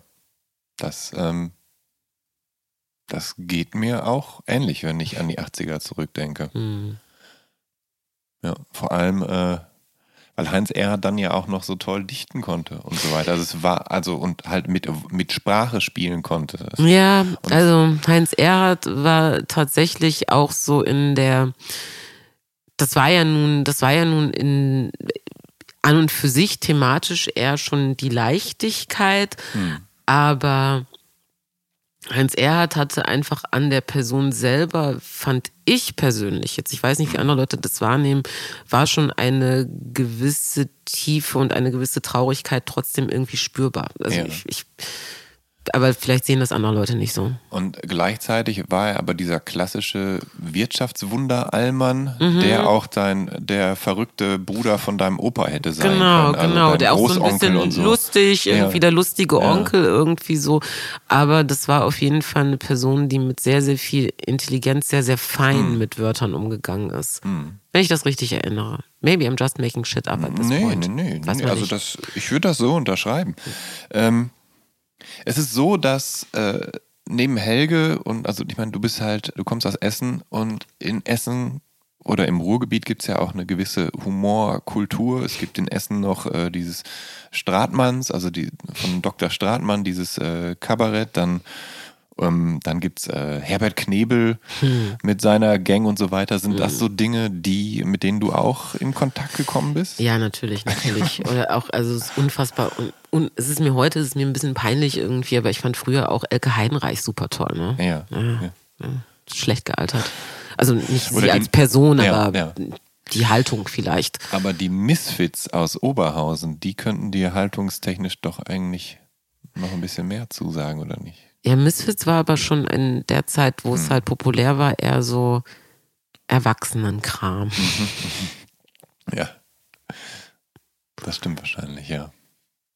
Ist mehr an mir vorbeigegangen, hat mich dann nicht so Ja, abgeholt. Ähm, zur Grundausstattung heranwachsender Deutscher gehören ja auch die Ärzte. Und auch Das hast du, du hast das gerade so bedeutungsschwanger vorgetragen, dass ich gedacht habe, oh mein Oh Gott, mein was Gott, kommt was kommt denn jetzt? jetzt? Und die Ärzte jedenfalls, die hat dein Bruder auch sehr gern gehört. Und wichtig ist für dich deren 93er Comeback-Album Die Bestie in Menschengestalt. Und das beginnt natürlich mit Schrei nach Liebe, was ja direkt deutlich politisch Stellung bezieht. Ähm, Kann man sagen, dass die Ärzte dir eine erste Schützenhilfe für politische Haltung mitgegeben haben? Ach, Quatsch. Nein. nein. Nein, nein, nein, nein. Die Ärzte waren, also äh, ich, mein Bruder war jetzt auch nicht der super Fan. Ich glaube, der war eher Tote Hosen Fan, to be honest. Da hatte er mehr Alben von Ärzte hatte er das eine. Ich muss sagen, dass so die Ärzte natürlich, also irgendwie, das waren so, es ging natürlich auch schon in der Schule, war dann auch so klar, dass die machen schon politische Songs irgendwie und ich habe dann auch irgendwie dann auch äh, dann direkt dann Planet Punk irgendwie dann auch gehört, als es dann rauskam, weil eine Freundin von mir auch ganz großer Ärzte-Fan war. Ähm, aber so vom politischen her hat mich Witzo immer mehr abgeholt. Ja, wollte ich gerade sagen. Also da wäre ich als nächstes drauf gekommen, weil die, ähm, wo die Ärzte sind, sind Vizo ja nicht weit. Ähm, die haben 1994 ihre Platte Uag rausgebracht und die, äh, die mochtest du sehr gerne. Die hatte dein, hatte dein Bruder die auch? Nee. Mhm. Das hat äh, eine, eine befreundete, eine Schulfreundin von Ja. mir hat mir Witzu damals als Ah, okay. Kassette mitgegeben. Ich muss auch, wie gesagt, also ich, die Ärzte liebe ich ja auch und ich war auch jetzt äh, in der Zitadelle Spandau, als sie gespielt haben, muss ich sagen, ist eine Band, ist hervorragend gealtert. Mhm. Äh, hat mich aber auch sehr gefreut, jetzt irgendwie weiß ich nicht, dieses Jahr auf einer Single sogar hatten die äh, eine enge, sehr gute Freundin von mir tatsächlich auf der Single Schwarz, war nämlich äh, Jasmina Kunke aka Quattromilf äh, zu sehen und zu hören, Ja. äh, was ich sehr, sehr schön fand. Ähm, und irgendwann möchte ich, äh, und das sage ich jetzt hier, auch mal mit äh, Bela B. ein Duett singen. Wenn das irgendwie möglich gemacht werden könnte, wäre ich sehr froh. Ähm, Da können wir aber dann einen Werbeblock hinterher an, also so als, als. Bewerbung dann vielleicht auch nochmal einspielen.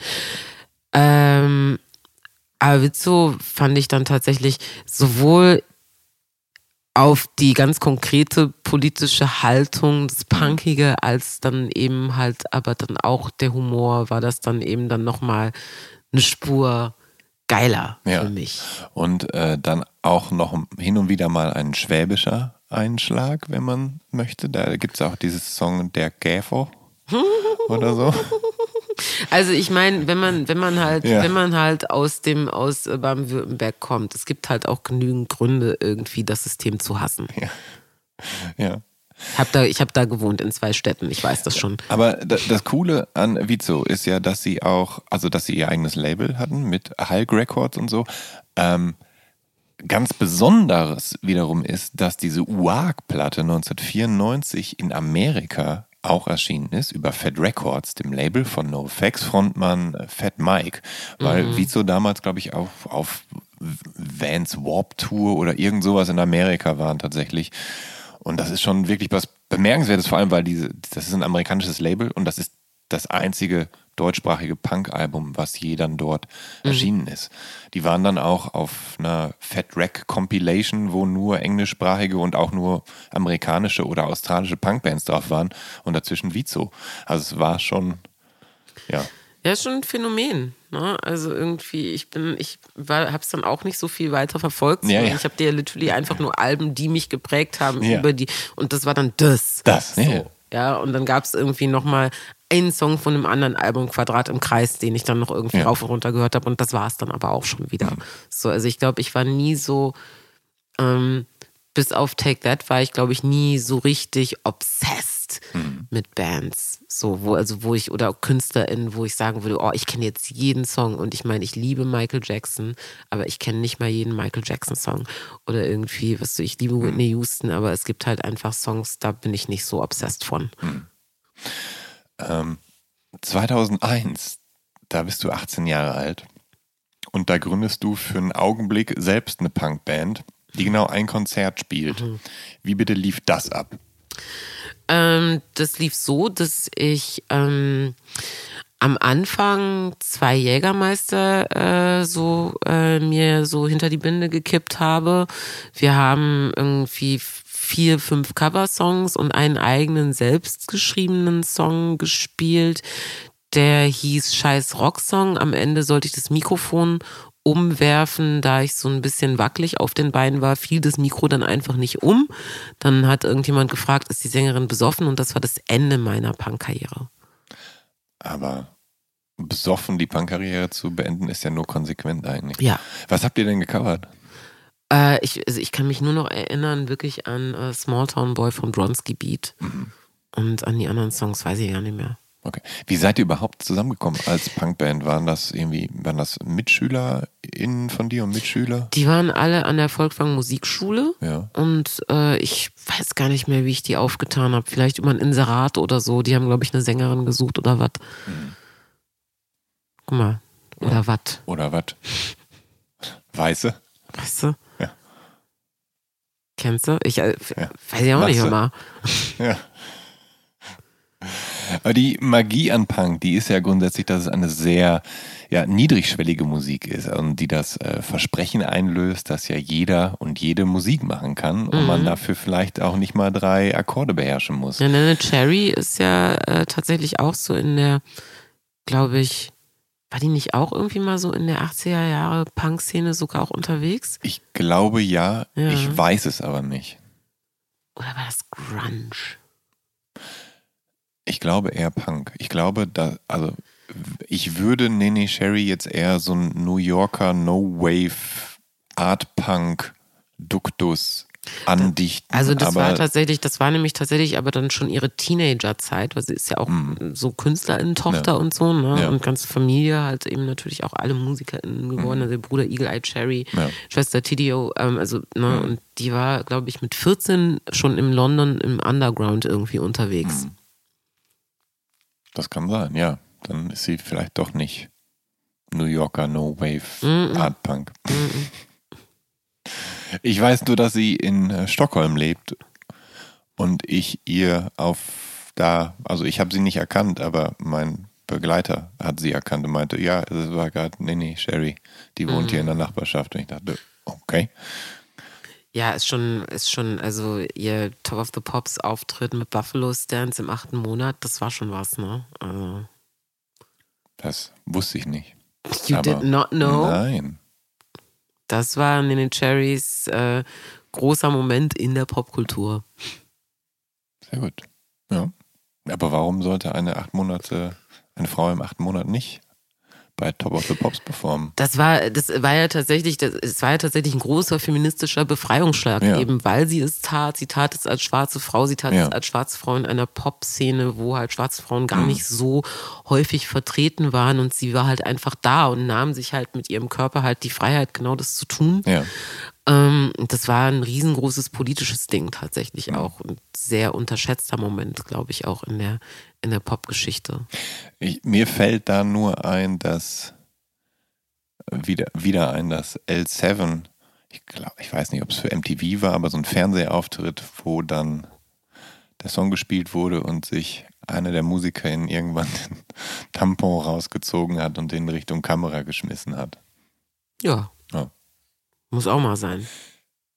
Der Punk, habe ich vorhin gesagt, ist niedrigschwellige Musik und löst quasi das Versprechen ein, dass eigentlich jeder Musik machen kann und jede. Mhm. Ähm, was aber natürlich auch dazu gehört, ist, dass man sich im Zweifel optisch dem, also dass man im Zweifel optisch dem Punk-Idiom entspricht und sich damit dann von der Elterngeneration abspalten möchte. Wie hast du denn ausgesehen? Hast du deine, deine Pflegemutter und deine leibliche Mutter in den Wahnsinn getrieben, weil du plötzlich rumgelaufen bist wie Oscar aus der Mülltonne? Nee, also äh, Punk war ja auch nicht meine, meine äh, Subkultur, in der mhm. ich dann äh, so hängen geblieben bin für ein paar Jahre, sondern das war bei mir tatsächlich Gothic. Mhm. Und äh, da waren meine Eltern dann schon auch eine Weile besorgt, weil das Kind auf einmal nur noch schwarze Klamotten getragen hat und dann irgendwie zwar so eine schwarze Latzhose, aber dann drüber dann halt einen schwarzen Ledermantel. Den wollte ich nach Matrix unbedingt haben. Wow. Und das war dann halt ein Ding. Ne?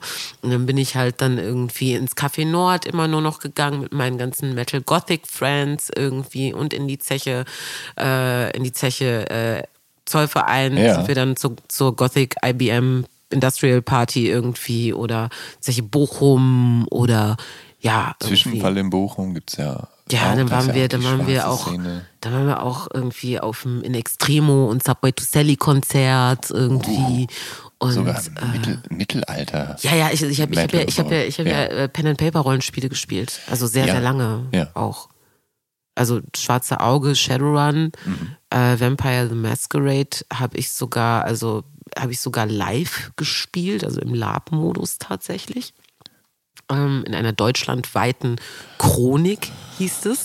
Oh ich hatte ein, ein leitendes Amt in Freiburg. Also, ja. als ich von Essen nach Freiburg gegangen bin, habe ich tatsächlich aus dieser deutschlandweiten Chronik ein großes Amt bekommen und dort. Ich werde dich mit dem ganzen Nerdkram nicht behelligen. Auf jeden Fall war das eine sehr intensive Zeit, in der aus der auch einige Passwörter und Nicknames übrig geblieben ja. sind bis heute, weil ich da ja. zu der gleichen Zeit halt angefangen habe, mich ja. im Internet zu sozialisieren, Webseiten zu bauen, online zu zocken, so halt. Ähm, aber Teil der Goth- und Metal-Szene im, im, im Pod zu sein, ist ja jetzt gar nicht so ungewöhnlich, weil das ja schon sehr starke, sehr ausgeprägte Subkulturen im, im Pod sind und so. Mhm, mhm. ähm, ja, also ich meine, wie gesagt, Essen Original, Bochum, total die Headliner sind halt dann eben dann doch halt eben, wie gesagt, Subway ja. to Steady und in ja. Extremo dort jeweils gesehen. so.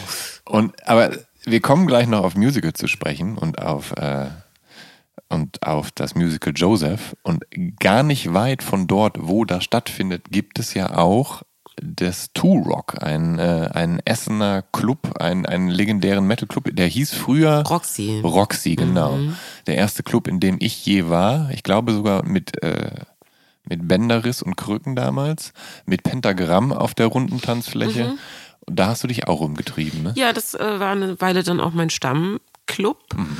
Und ähm, es gab ja das Kolosseum-Theater, wo Joseph gespielt hat, hat ja später dann andere Musicals beherbergt. Und eins meiner Lieblingsmusicals, über das wir bestimmt später dann aussprechen werden, ist ja äh, Elisabeth von mhm. Sylvester Levi und Michael Kunze oder Heinz Rude, I don't even know.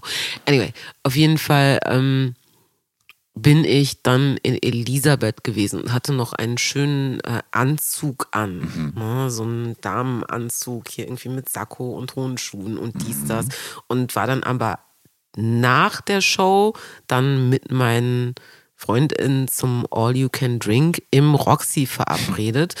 Und ähm, die saßen dann, ich bin dann so in meinen fancy Klamotten durch den Club, so an der Tür vorbei, dies, das, Schlange vorbei, hier, hallo, dies und so.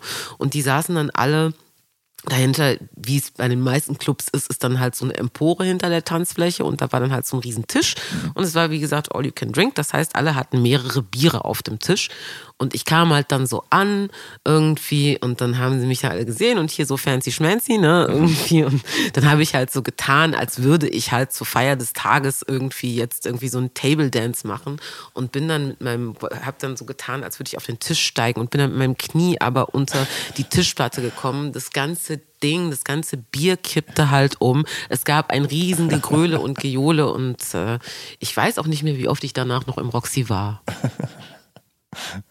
Was eine Sauerei, das gibt's ja nicht. Sie hat einfach das Bier verschüttet. Wo wir gerade aber bei all diesen Sachen sind, ähm, müssen wir an dieser Stelle darüber sprechen, dass es auch eine Platte aus der Zeit gibt, die du sehr viel gehört hast. Und das ist Oceanborn der finnischen Symphonic Metal Band Nightwish. Ja! Um Sängerin Taja Turunen. Neulich erst wieder, neulich erst wieder gepumpt. So gut. Und die Platte kommt 1998 raus, da bist du 15. Mhm. Ähm, hat dir die Platte deshalb auch so gut gefallen, weil da mit so viel Theatralik und so viel Pomp gearbeitet wird, dass das schon fast nah am Musical-Ding ist, oder? Ähm, na, ne, mehr das Opernhafte, ne? Mhm, oder das Opernhafte, ja, ja, ja und so weißt du, also ja, die, ja, das ist ja wirklich, das ist ja wirklich too much. Ne? Und ich liebe dieses too much irgendwie. Ich sehe dann sofort irgendwelche Elfen und Waldnymphen irgendwie und freue mich halt total. Mhm. So, ja, also ich, ich, kann, ich kann das gar nicht sagen. Ich finde tatsächlich, ich habe mich tatsächlich von ähm, dem ersten Lied Stargazers, damals konnte man dann noch so irgendwie die Stereoanlage als Wecker programmieren und ja. ich habe mich von Stargazers wecken lassen, bis meine Nachbarn es nicht mehr hören konnten. ähm, jetzt lass uns bitte über deine Musical-Karriere reden, beziehungsweise auch über die Anfänge, denn es ist so, dass du ja schon vom Kinderchor aus in ein Musical gewechselt bist irgendwann, beziehungsweise da mitmachen durftest. Und so habe ich es vorhin schon erwähnt, nämlich Joseph and the Amazing Technicolor Dreamcoat. Äh, das hat das unschlagbare Musical-Tech-Team Andrew Lloyd Webber und Tim Rice 1968 ver verfasst. 1991 hat Webber die Chose nochmal überarbeitet und diese Version lief dann auch drei Jahre lang in Essen, von Dezember 96 bis Dezember 99. Hm. Ähm, äh, lass uns mal ganz kurz klären, was hat dir an Joseph denn so gut gefallen? Nix. Nix. Es ist ein richtig, also es ist echt ja. kein gutes Musical. Ähm, erstmal das. Aber also, es ist tatsächlich eins, wo es viele musikalische Parodien gibt. Ne? Also so ein Pharao ist so ein Elvis-Typ ja, und so. Äh, ja, also es ist, schon, es ist schon, es ist schon doll klamaukig. Ne? Ja. Also ich wir müssen da so ein bisschen anders anfangen. Wie gesagt, ja, kommen wir wieder ja, zu meiner ja. Pflegemutter und der musikalischen Früherziehung und halt eben natürlich aber auch irgendwie mit, Anna, mit Kultur ähm, und bildender Kunst in Verbindung bringen und das natürlich dann halt eben auch mit dem Theater. Und meine erste Rolle auf einer großen Bühne war im Grillo-Theater in einem, einer, in einem Stück äh, des kürzlich verstorbenen Hans Magnus Ernstensberger, mhm. ähm, Tochter der Luft nämlich mit Gudrun Landgräbe in der Hauptrolle. Ich habe damals ein Sklavenmädchen gespielt. Okay. Mhm, das war eine Statistinnenrolle, ja. ich auf die Bühne getragen. Ähm, und äh, dann wurde ich wieder angefragt für ähm, Tod eines Handlungsreisenden für eine Tonaufnahme halt eben. Mhm. Und äh, als dann Joseph in die Stadt kommt und dann halt Kinder für den Kinderchor gecastet wurden. Ja. Da habe ich mit meiner Mutter gesprochen, ich möchte da halt eben auch hin. Und äh, es war halt so, dass sie für die erste Saison halt irgendwie vier Chöre insgesamt brauchten, weil Kinder, Jugendliche dürfen ja nicht so super viel arbeiten. Da gibt es ja bestimmte gesetzliche Verordnungen. Mhm. Und äh, ich war dann in einem dieser vier Chöre, ich glaube im Tempelchor. Und äh, habe dann dort in dem ersten Vierteljahr, im Premierenjahr halt eben verschiedene Shows gespielt. Ja. So, und einige Leute davon, mit denen bin ich auch bis heute noch in Kontakt. Also nicht aus dem Chor witzigerweise, sondern vor allem Leute, die damals auf der Bühne standen, die ich dann in einem anderen Musical-Kontext, weil später war ich ja, Ja. dann selber im Musical Ja, eben ja. halt auch anders kennengelernt habe. Ja.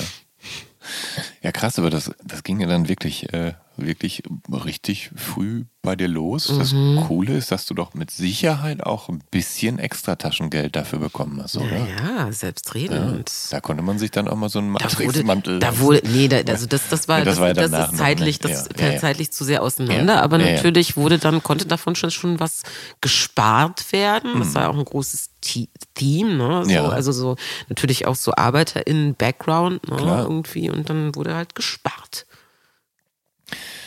Joseph basiert ja tatsächlich auf einer Geschichte aus der Bibel, Altes Testament, erstes Buch Mose. Mhm. Und Joseph ist natürlich ein blonder Strahlemann In der, also nicht, nicht in der Bibel, sondern im Musical. in dem Musical, ja. Wie, wie blickst du heute darauf zurück? Du, das, kommt, das kommt tatsächlich auf die Inszenierung an, weil Ja. die Erstbesetzung war Andreas Bieber, der Ja. äh, blond und blauäugig ist, und die Zweitbesetzung war aber Kofi Mischa und Kofi ist halt äh, ein schwarzer Mann. So, also Okay, dann, na gut.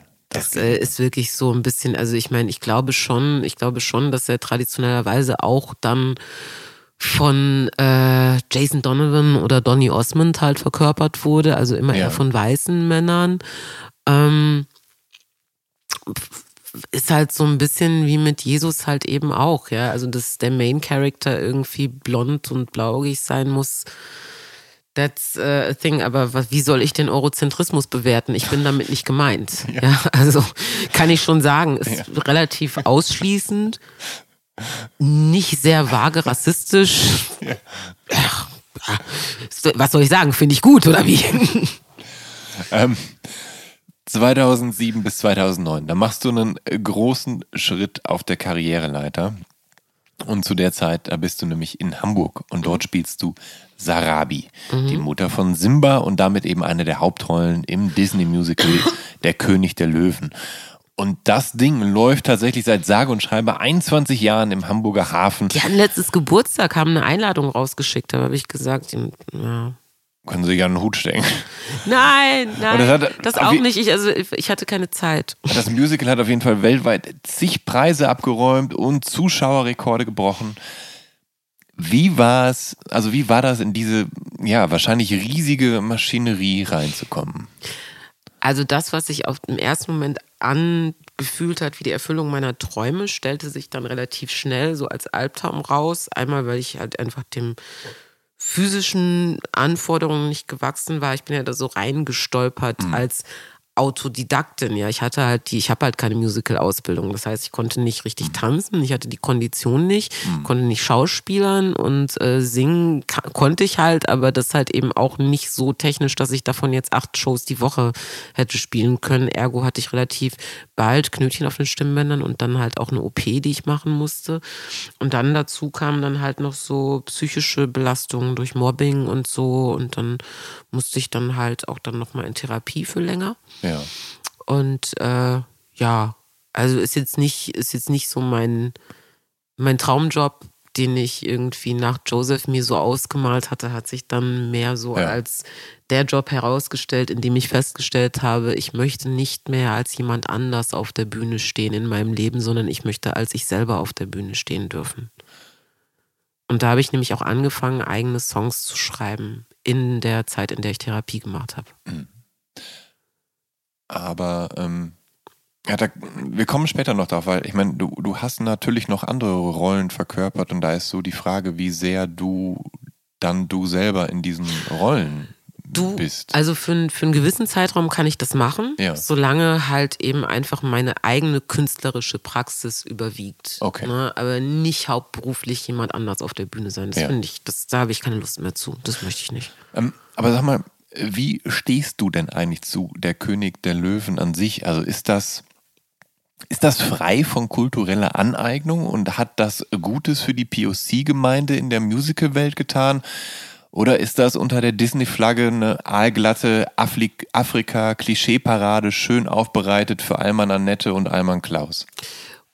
Das ist, das ist, also, wie soll man das, wie würde ich das bewerten? Also erstmal Judy Tamer als weiße, westlich sozialisierte Frau ist auf jeden Fall eine Person, die einen großen, einen großen Schatz an dramaturgischer Arbeit bedient. Also dieses ganze Disney-Ding, dass äh, Filme, also Zeichentrickfilme zu Musicals gemacht werden, ist ja kein neues Konzept. Der, was den König der Löwen so erfolgreich macht, ist halt eben unter anderem, wie Julie Tamer halt die Tierwelt, die König der Löwen aufmacht, halt in Kostüme übersetzt hat, wie sie auch mit cinematografischen Effekten umgeht, wie zum Beispiel der, dieser Zoom auf den Königsfelsen, dieser epische Zoom Ja, aus, ja. dem, aus dem Film, wie sie den halt quasi nachbaut mit einem Königsfelsen, der sich halt dreht und dadurch immer größer wird und immer mehr ins Sichtfeld Ja. ähm, der, äh, der des Publikums halt rückt, äh, dann halt eben, wie sie ja balinesischen Tempeltanz mit äh, verschiedenen Bildern, aber halt eben auch dann verknüpft, die halt dann eher einer afrikanischen Kultur zuzurechnen sind. Das ist ein Potpourri aus verschiedenen Sachen. Ob das jetzt immer so gelungen ist, ist halt, ist halt das eine, weiß ich nicht, wie man das jetzt Ja. im 21. Jahrhundert bewerten würde. Die Musik ist ja aber eigentlich, also auch wirklich original südafrikanisch von Lebo M. Ne? Also Elton John und Lebo M haben, den, haben dieses Musical, glaube ich, also das meiste, also die Chöre sind halt in Zulu, Sutu und Swahili.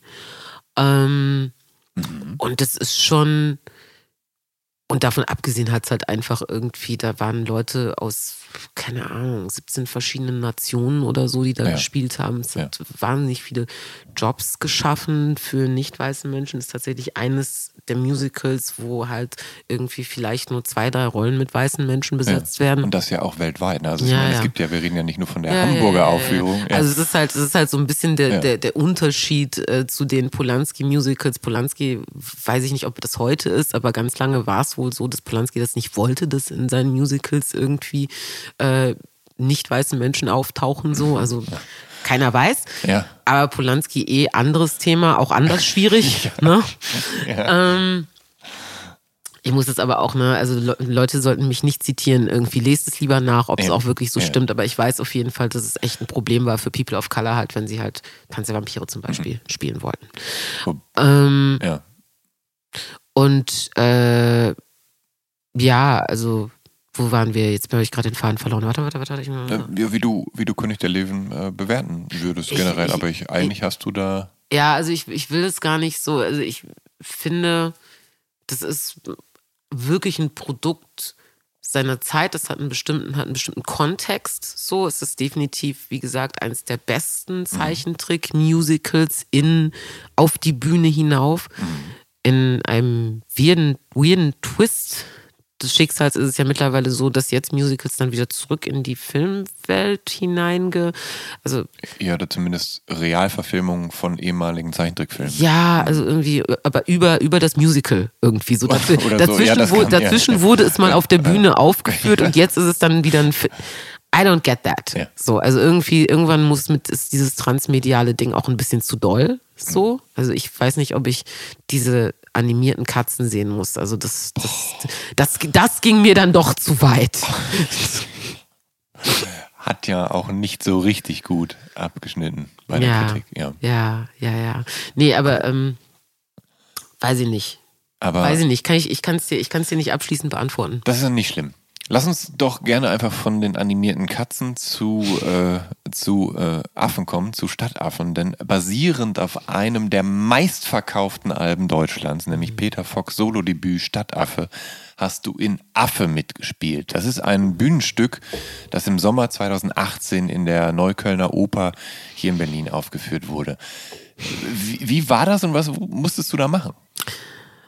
Ähm also erstmal eine der traurigsten Geschichten ist, dass ähm, ich hatte halt immer gehofft, dass ich irgendwann mal mit äh, Pierre auch wirklich arbeiten darf. Und mhm. Pierre wollte das aber eigentlich nicht. Und dann kam er aber in das Stück und hat gesagt, so jetzt möchte er aber doch mit den SängerInnen mal arbeiten irgendwie und Sachen verbessern. Mhm. Und dann haben, wir waren sechs Darstellerinnen und fünf haben Feedback bekommen. Wer hat kein Feedback bekommen? Ich. Das tut mir leid. Das war richtig, richtig schlimm. Und dann hinterher hat man mir, hat dann irgendwie so, das ist schon, haben Leute dann gesagt, das ist die höchste Form des Lobs. Das hieß dann einfach, er hatte halt nichts zu beanstanden. Ja, das, so hätte ich es jetzt auch interpretiert. Ja, aber gesagt. das war für mich schon echt furchtbar, weil ich hatte, ich war ganz, ich war so ja. aufgeregt. Ich wollte ja unbedingt irgendwie, ich hatte ja das zweite Gesicht von ihm interpretiert. Ein Song, den ich ja wirklich richtig, richtig toll finde auf diesem Album. Ein Biest lebt in deinem Haus und so. Mhm. Und das war, mir war das so wichtig, ja. einfach, dass er dazu ja. irgendwas sagt. Und ja. dann hat er nichts gesagt. Hm. Hm. Äh, ansonsten, ja. das war ähm, eine Inszenierung von dem äh, Theaterregisseur Fabian Gerhardt und ähm, dem Autoren John von Düffel, der auch ein paar sehr gute Radiotatorte gemacht hat, wie ich finde, aber ich schweife ab. Ähm, und es geht so um die Geschichte von F, der äh, morgens im Krankenhaus aufwacht und nicht, sich nicht mehr so richtig daran erinnern kann, was letzte Nacht eigentlich passiert. Er hat so vage das Gefühl von einem Unfall und vielleicht ist dabei seine Ex-Freundin irgendwie ums Leben gekommen. Vielleicht irgendwie muss er sie aber auch nur in die Nacht hinein durch einen Drogenrausch mit seinem besten Freund irgendwie verfolgen. Und da ist sie jetzt aber die Braut von einem Affenkönig irgendwie und äh, verschiedene Leute, eine Krankenschwester, eine Therapeutin irgendwie oder eine Nachbarin Nachbarin oder irgendwie doch zwei Affenweibchen irgendwie begegnen ihm die ganze Zeit und es ist ein ganz, ganz furchtbarer Trip, wo er irgendwie enthauptet werden soll und am Ende stellt sich heraus, dass äh, der F ein verfeierter Berliner in einer Drogenpsychose ist und seine Freundin hat sich getrennt und ähm, sein bester Freund ist schon lange tot. Hm. Das, Lustiges ja, Stück. Das ist ja.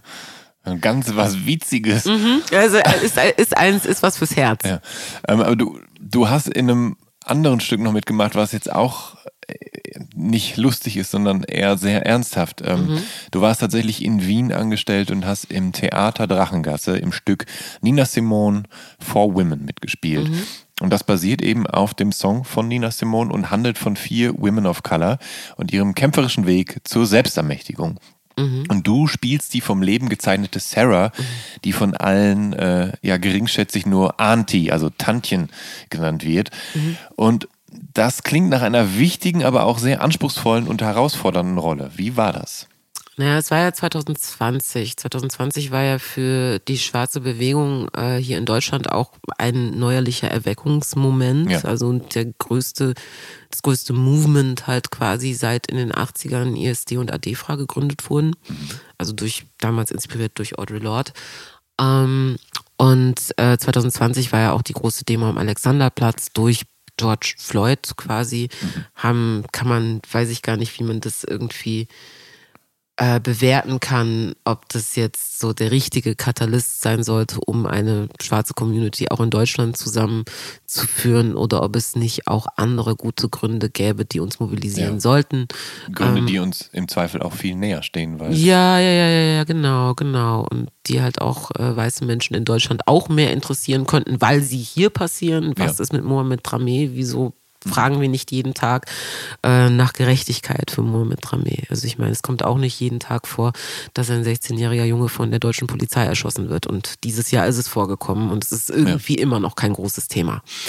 Ähm, Und äh, 2020 war aber halt eben ein besonderes Jahr und der Geruch von Veränderungen lag fast ein bisschen in der Luft, vielleicht sogar die Hoffnung. Und in dieser Zeit habe ich dieses Rollenangebot bekommen. Das Ganze hatte die Besonderheit, dass halt komplett auf Englisch gespielt wurde und zwar mit ähm, Alabama Accent, weil es halt eben um diese ausgebombte Kirche ging, in, den, in der in den 60ern halt vier junge Mädchen ums Leben gekommen sind. Und das ist im Prinzip so eine, also es geht um Nina Simone, die sich irgendwie in diese Kirche, in die Ruinen dieser Kirche hinein imaginiert und drei Frauen trifft und sie dann in dem Prozess, im sich miteinander auseinandersetzen, feststellen, sie sind diese sie sind im Prinzip stellvertretend für diese vier Schicksale, die geraubt wurden, ähm, sind sie halt gerade dort und ähm, sind halt eigentlich vier beispielhafte schwarze Frauenschicksale, wie zum Beispiel halt eben Sarah oder Sophronia oder Sweet Thing oder Peaches halt in Nina Simone's Song halt sind, die mhm. auch vier verschiedene Frauen verkörpern. So und so fließt das alles zusammen. Für mich war es insofern interessant, weil es halt meine erste Berührung mit Method Acting war. Ich habe ja eine Frau gespielt, die weder meiner politischen Haltung noch Lebenserfahrung noch meinem Alter oder meiner Optik entspricht. Und jetzt sollte ich aber quasi eine Person, die halt 40 Jahre lang irgendwie auf den Knien irgendwie die Böden von weißen Menschen äh, geschrubbt hat und ja. irgendwie deren Kinder betreut hat und halt eigentlich mehr so ein Token, so eine Aunt Jemima halt ist. Mhm. Ähm, und das war ich war sehr gerädert am Schluss, weil ich irgendwann auch tatsächlich auch physisch ihren Schmerz halt ähm, verspürt habe. Das kann aber auch einfach, also ein Teil davon liegt halt einfach auch daran, dass ich halt wirklich, um halt in diesen Move zu kommen, ich komme halt da halt blutüberströmt rein, weil es gab halt dann nach diesem Kirchenattentat gab es dann halt Riots draußen und mhm. sie kommt halt von diesen Riots in die Kirche hinein, so mit blutigen Knien und so. Und ich habe mich halt jeden Abend vor der Vorstellung ein paar Mal halt richtig hart auf den Boden geworfen, um das halt irgendwie abbilden zu können.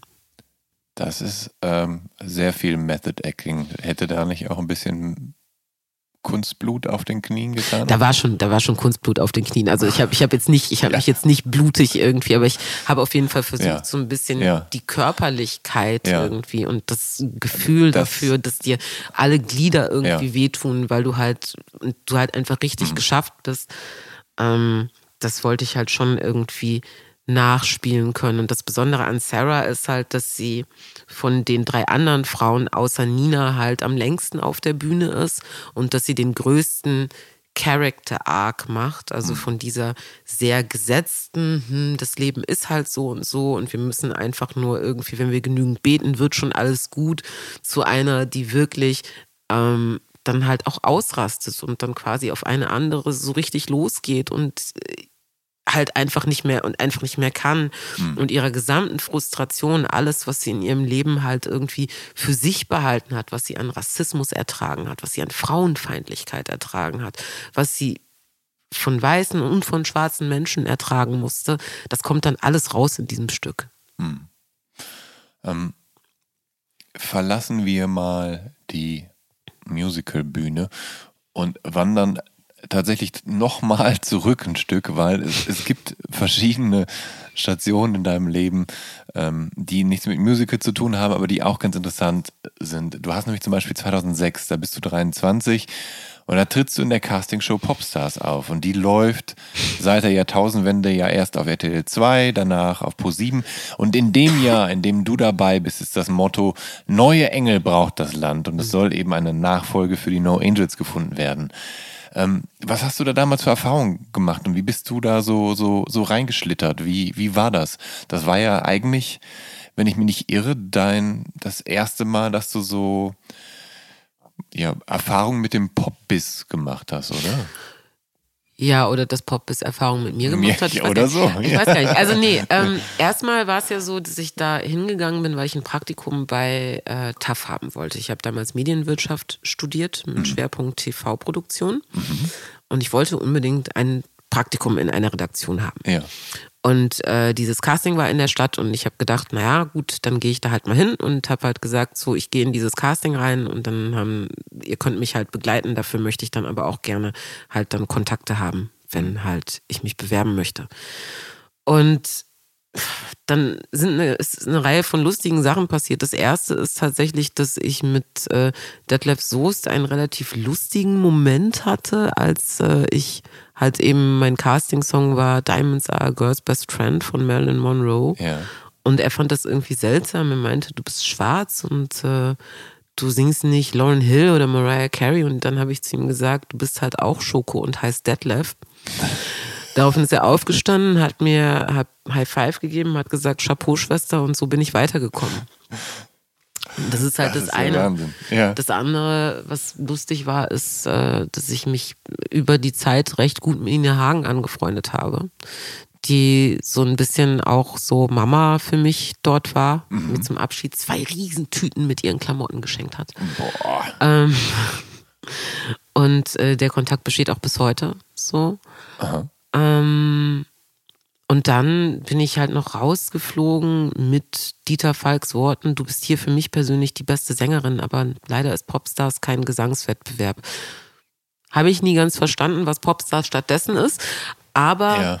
ähm, an dem Tag bin ich halt quasi gegangen und das eine ist halt, ich passe natürlich optisch nicht in die Band. Ich war ein Kopf größer als alle anderen. Das andere war aber auch, dass ich äh, auch schon mit den RedakteurInnen wiederum Ärger bekommen habe, weil ich immer so Konflikte so heimlich an der Seite klären wollte und die gesagt haben, Aishan, das kannst du nicht machen. Wir sind hier bei dieser oder jener Show. Du machst das hier, du machst das hier schon kaputt.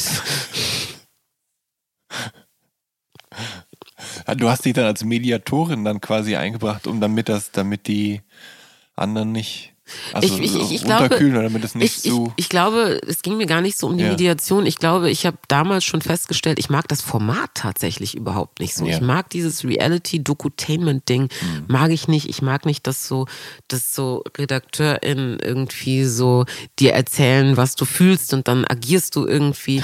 Also das, das hat dieses weird Manipulative. Ich ja. mag das nicht. Ich habe mich dann auch tatsächlich irgendwie, dann ich hatte dann auch ein Jobangebot bei einer anderen, bei so einer anderen Show dann später, wo ich dann auch nochmal mitgemacht habe und da habe ich dann ein Angebot bekommen, in die Redaktion zu gehen und ich habe das sehr, mit einem sehr ausführlichen Begründung habe ich das auch abgelehnt. So, die halt auch, wo es halt auch darum ging, dass mir dieser Umgang tatsächlich mit, äh, wie halt Menschen für Unterhaltung verbraucht werden, dass mir das nicht gefällt. Hm. Aber da kann ja jeder so machen, wie er will. So, also da bin ich, bin ich tatsächlich, bin jetzt auch nicht super judgmental, wenn Leute irgendwie sich das den ganzen Tag reinziehen. Ich kann es nur nicht. Hm. Hast du äh, zu der Zeit. Okay, no, I'm very judgmental. Warum? Warum? Warum guckst, warum guckst du irgendwie Prince Charming und der Bachelor? Warum? Ah, nee. Sorry, aber nein. Dschungelcamp. Clowns. So. Ähm, Hast du damals zufällig schon Aufnahmen im Studio gemacht? Weil, ähm, wenn mich dein Lebenslauf nicht täuscht, dann müsstest du so kurz bevor du nach Berlin gezogen bist, deine ersten Studioaufnahmen gemacht haben. Du, und zwar beim Hamburger DJ und Produzenten Holger Behn alias Hosch. Mm -mm, nee, das ist. Nein, meine, heißt, ersten, meine ersten Studioaufnahmen waren tatsächlich schon 2006 mhm. und äh, zwar mit äh, Alex Rochers und Heine Müller, der damals noch in Stuttgart gewohnt hat, habe ich ähm, durch Dieter Falk halt kennengelernt und äh, habe meine ersten zwei oder drei selbstgeschriebenen Songs dort aufgenommen.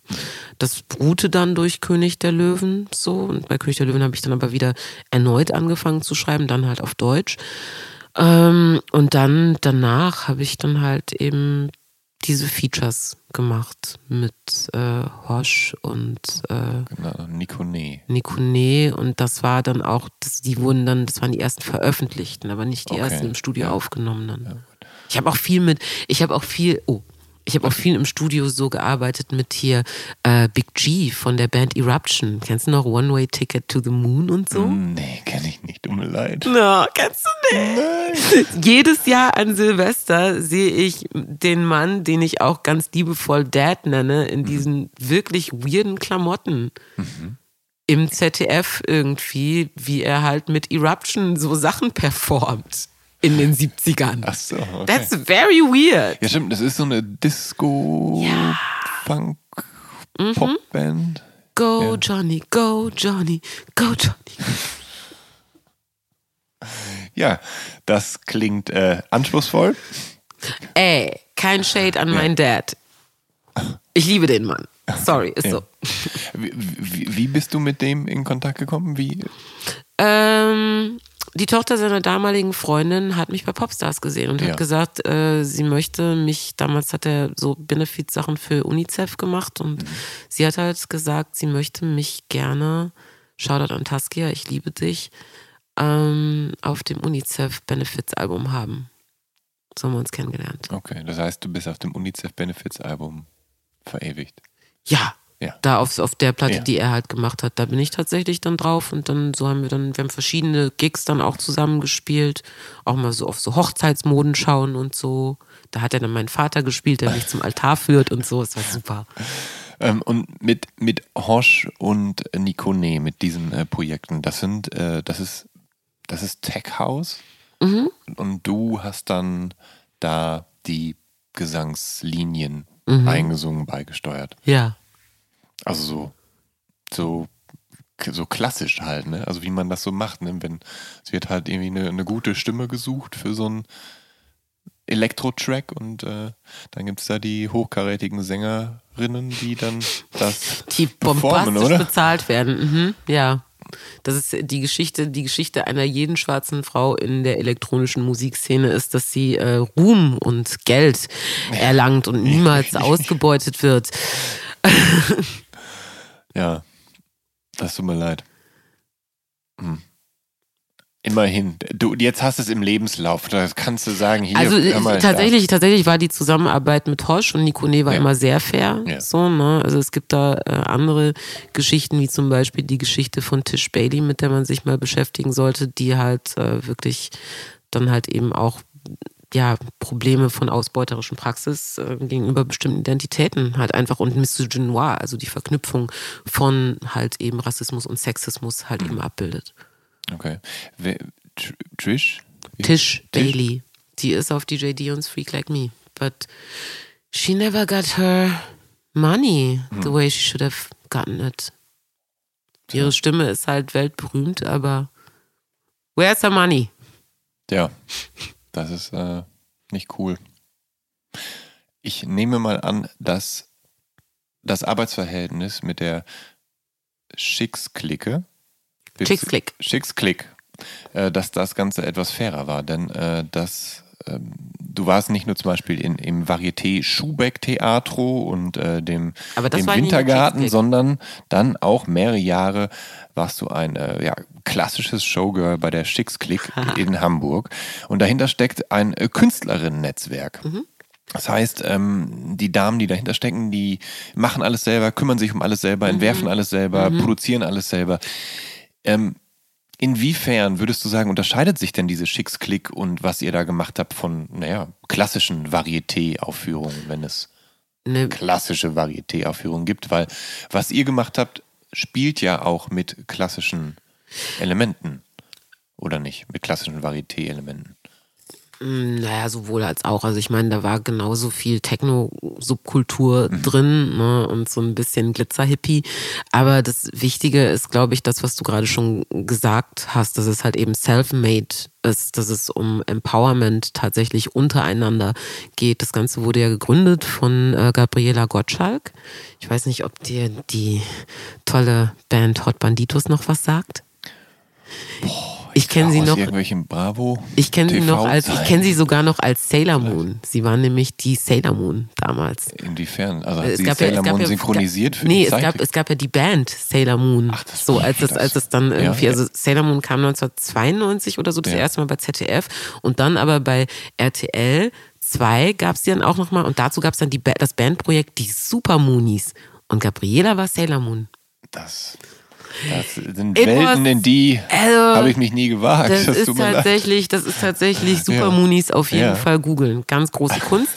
ähm, und Gabriela ist äh, meine Bühnenmama. Ja. So und ist auch bis heute in allen Projekten, die ich halt, wo ich halt die Möglichkeit habe, selber ähm, wirklich auch gestalterisch zu arbeiten, ist sie auch meine künstlerische Leitung, die mich halt auch hauptsächlich choreografiert, weil ich von ihr gelernt habe, wie ich mich auf der Bühne gut bewegen kann. Mhm. So und ähm, wir haben jetzt ähm, Anfang 2023 jetzt äh, für die komische Oper ein, eine Kollaboration mit dem Musikboard, wo wir halt ein Stück auf die Bühne bringen, auch geschrieben von Fabian Wolf unter der Regie von Olivia Maria Scharf und Ria Saint-Laurent, die German Mother vom Haus auf Saint-Laurent, dem großen Voging-Haus.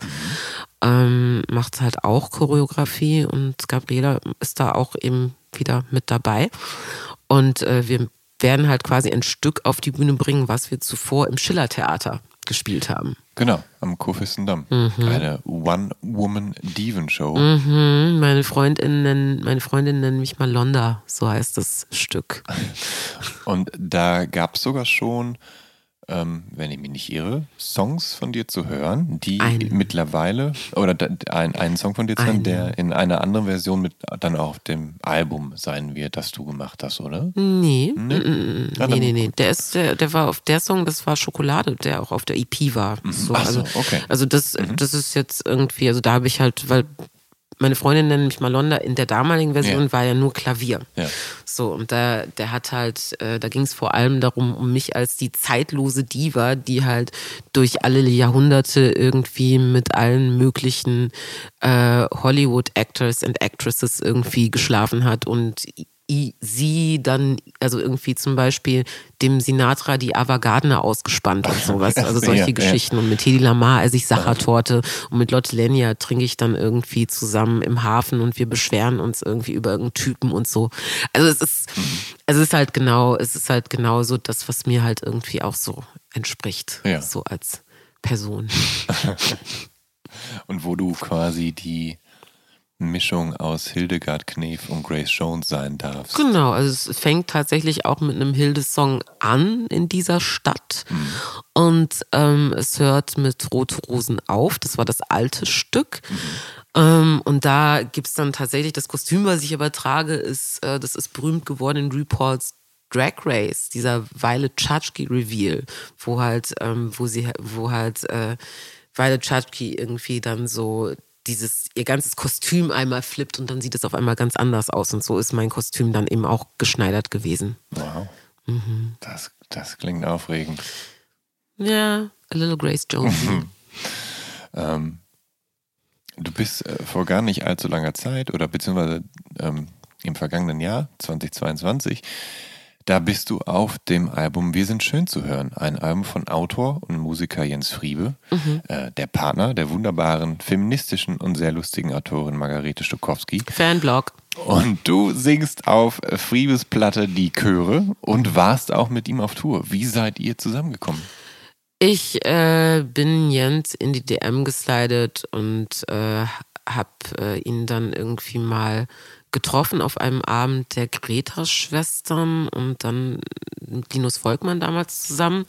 Und dann auch relativ zeitnah, glaube ich, einfach dann so als Writing-Partner aufgerissen. Und ähm, er hat eben halt viel an meinem kommenden Album mitgeschrieben und dann halt gefragt, ob ich im Gegenzug vielleicht auf seinem Album ja. und dann mit auf Tour. Und ich glaube, wir arbeiten jetzt einfach weiter zusammen, weil das passt ganz gut. Zum Zeitpunkt dieses Gesprächs ist dein Album noch nicht erschienen, aber dein Debütalbum wird kommen mhm. und es heißt, mein Herz ist ein dunkler Kontinent.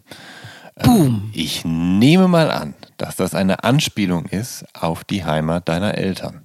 Vielleicht, vielleicht, vielleicht ist es auch ähm, eine Anspielung auf koloniale Kontinuitäten. Vielleicht ist es auch mhm. irgendwie ein witziger Titel, den sich mein bester Freund äh, ausgedacht hat und wo ich gesagt habe, ja, das ist aber ein schöner Albumtitel, den nehme ich. Ja. So, ich, man weiß es nicht. Auf der Platte, da definierst du dich als Electric Diva. Tue ich immer. Magst du mir mal bitte etwas genauer erklären, was eine Electric Diva ist? Oh, das ist, äh, das müsstest du tatsächlich. Oder ist das jetzt einfach die Quersumme aus, Die- aus, das- aus Hildegard Knef und Grace Jones? Im Prinzip ja. Also du, müsstest, du müsstest es tatsächlich äh, äh, Sven Bünger fragen, weil der ist nämlich äh, die Person, der mir nach der Arbeit an Schokolade, das war ein Song, den ich damals, den er mit komponiert hat. Der basiert ja auf einem Text von Jovanka von Wilsdorf. Den Text gab schon. Und Sven Bünger und Markus Trockel habe ich dann damals in Hamburg halt kennengelernt und wir haben mal Schokolade vertont. Und Electric Diva, das stammte von ihm, so als Spitzname. Und ich dachte, oh, das passt mir jetzt aber ganz gut, weil Diva wollte ich schon immer sein. Und aus dem Elektrischen kam ich zu diesem Zeitpunkt, ja. Ja. Da- Das war gerade so die Zeit, in der ich aus der Techno-Szene, aus den Vocals halt heraus irgendwie angefangen habe, andere Sachen zu machen. Das äh, passt jetzt ganz gut zusammen und irgendwie hat es halt eben auch so diesen Bogen, der mir ganz gut gefällt. Eben dieses Hildige und aber gleichzeitig Grace Jones und ja. Und äh, was ist eine Electric Diva? Das ist eine Malonda. Was ist eine Malonda? Eine Electric Diva. Weißt du, ist ein Ja. Perpetuum mobile.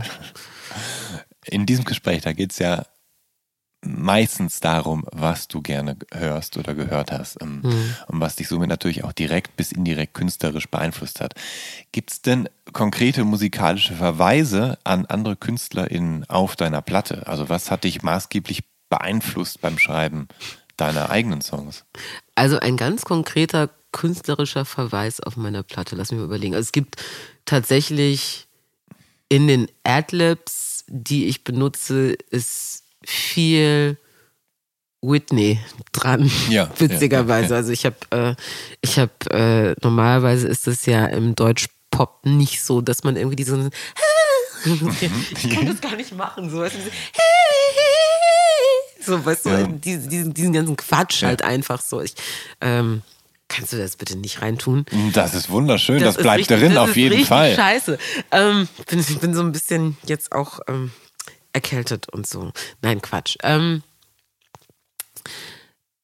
so Adlibs irgendwie da reinmachen, das gilt als zu cheesy und I've made it a point, dass Ja. das aber unbedingt sein muss. Gerade auf Disco im Kopf ist das ganz schön doll. Oder aber auch auf einer anderen Nummer, die persönlich heißt, wo es halt darum geht, wie beziehungsfähig ich eigentlich bin. Da ist diese Cheesiness auch sehr bewusst gesetzt. Ich möchte das so. Ähm, es gibt aber auch natürlich, ich habe auch immer mal wieder so ein, das war auf der EP aber auch schon so, eher so opernhafte Chöre.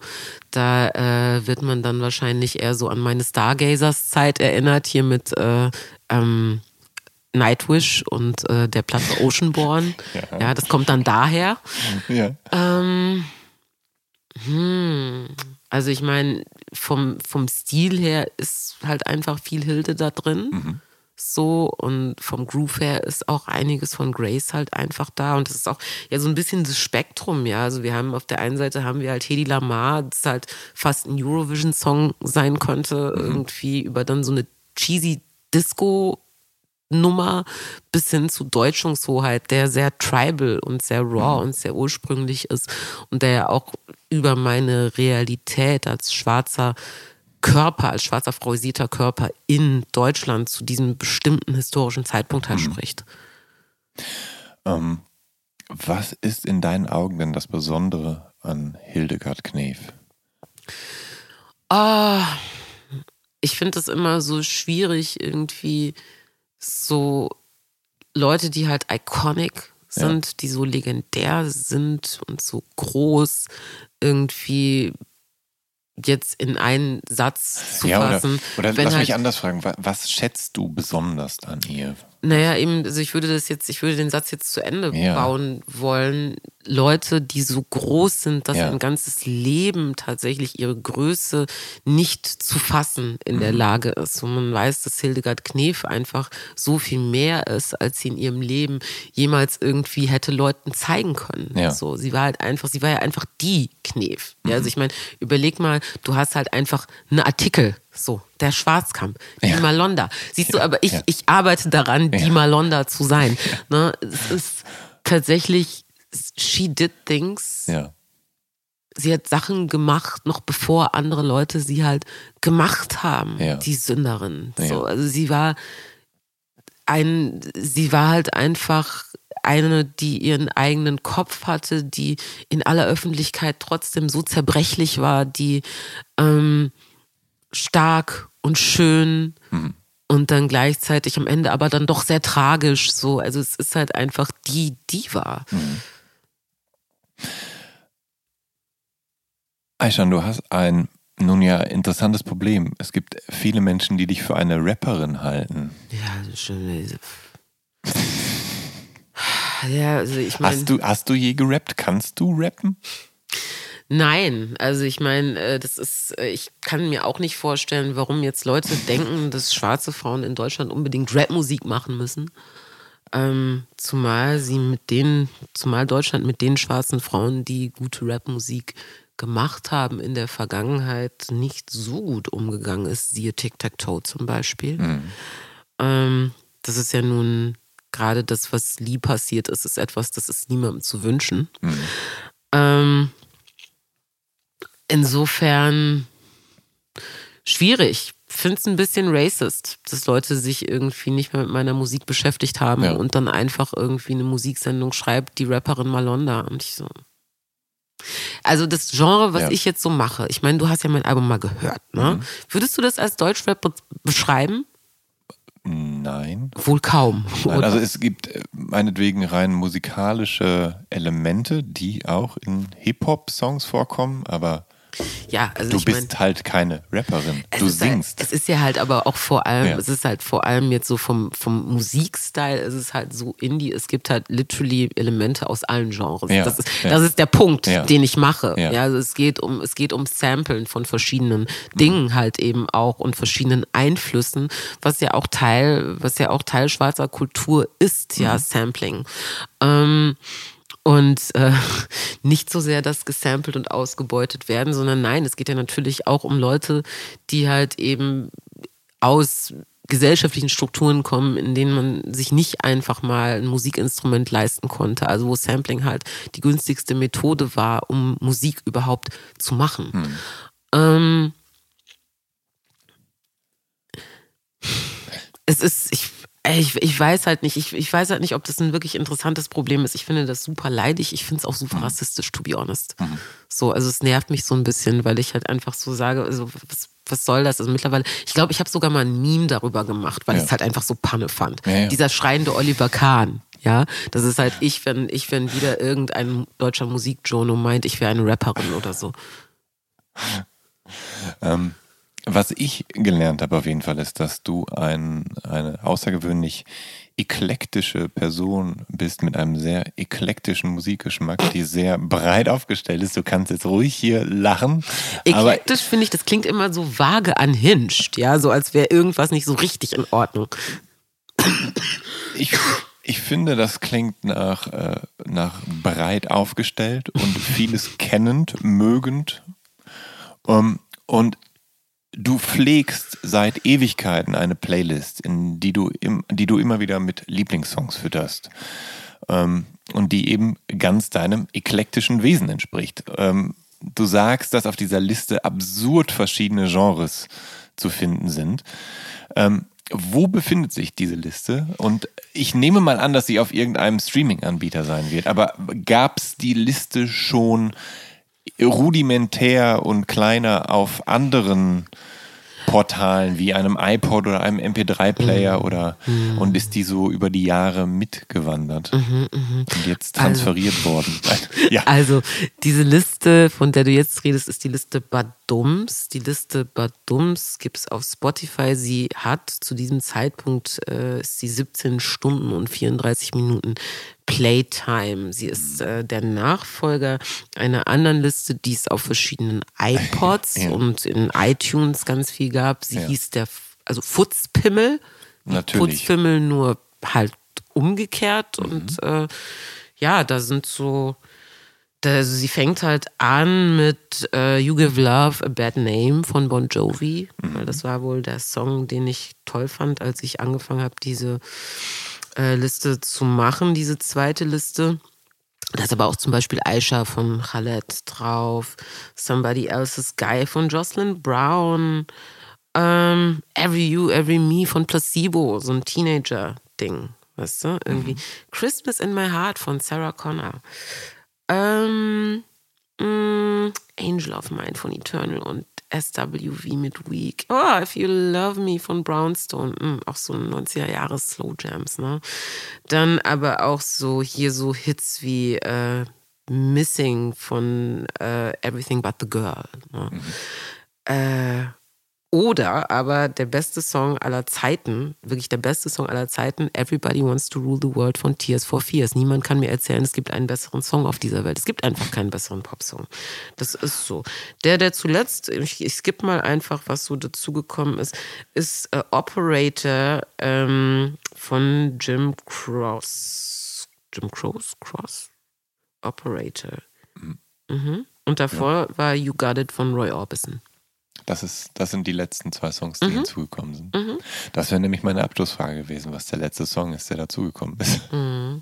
Ja, witzigerweise ist Operator, ich, ich weiß, das ist von meinem besten Freund, der hat mir diesen Song neulich gezeigt. Ich weiß ja. nicht, wie man ihn ausspricht, diesen Künstler. Ähm, G-R-O-C-E, der Name? Äh, C-R-O-C-E. C-R-O-C-E, so, ja. Genau, und ja. ähm, dieser Song ist aber tatsächlich so traurig. Ja, ja also erstmal frage ich mich, also das Operator ist ja wirklich, die sind ja die Leute, die früher halt äh, Telefonanrufe verbunden ja, haben zwischen ja. Leuten und mit denen musste man sich ja zwischenzeitlich dann auch unterhalten. Ich frage mich, was Operators tatsächlich alles sich anhören mussten, wenn mhm. dann schlimme Trennungsgespräche oder sonst irgendwas stattfinden. Und in dem Song geht es ja wirklich darum, dass ähm, eine Person halt damit umgehen muss, dass der beste Freund mit der Frau seiner Träume halt mit seiner Freundin halt durchgebrannt ist und er ihn jetzt eigentlich aber alles Gute wünschen möchte, sich ja. aber nicht traut, die wirklich anzurufen. Und es ist ein so trauriger Song.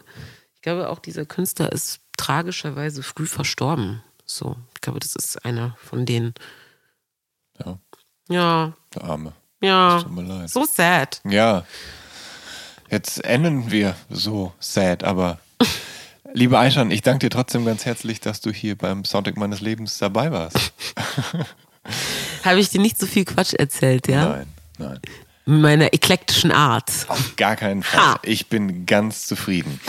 Liebe Zuhörerinnen und Zuhörer, wenn ihr auf dem Laufenden bleiben wollt und neugierig seid, wie schön welcher meiner Gäste und Gästinnen ausgesehen hat beim Interview, sollte idealerweise den Instagram-Kanal des Visions oder Mint Magazins abonnieren oder einfach meinen persönlichen oder gar alle drei. Das schade bestimmt nicht. Ich hoffe, dass ihr gesund bleibt und wir uns bei der nächsten Episode von der Soundtrack meines Lebens wiederhören. Bis dahin, euer Jan Schwarzkamp.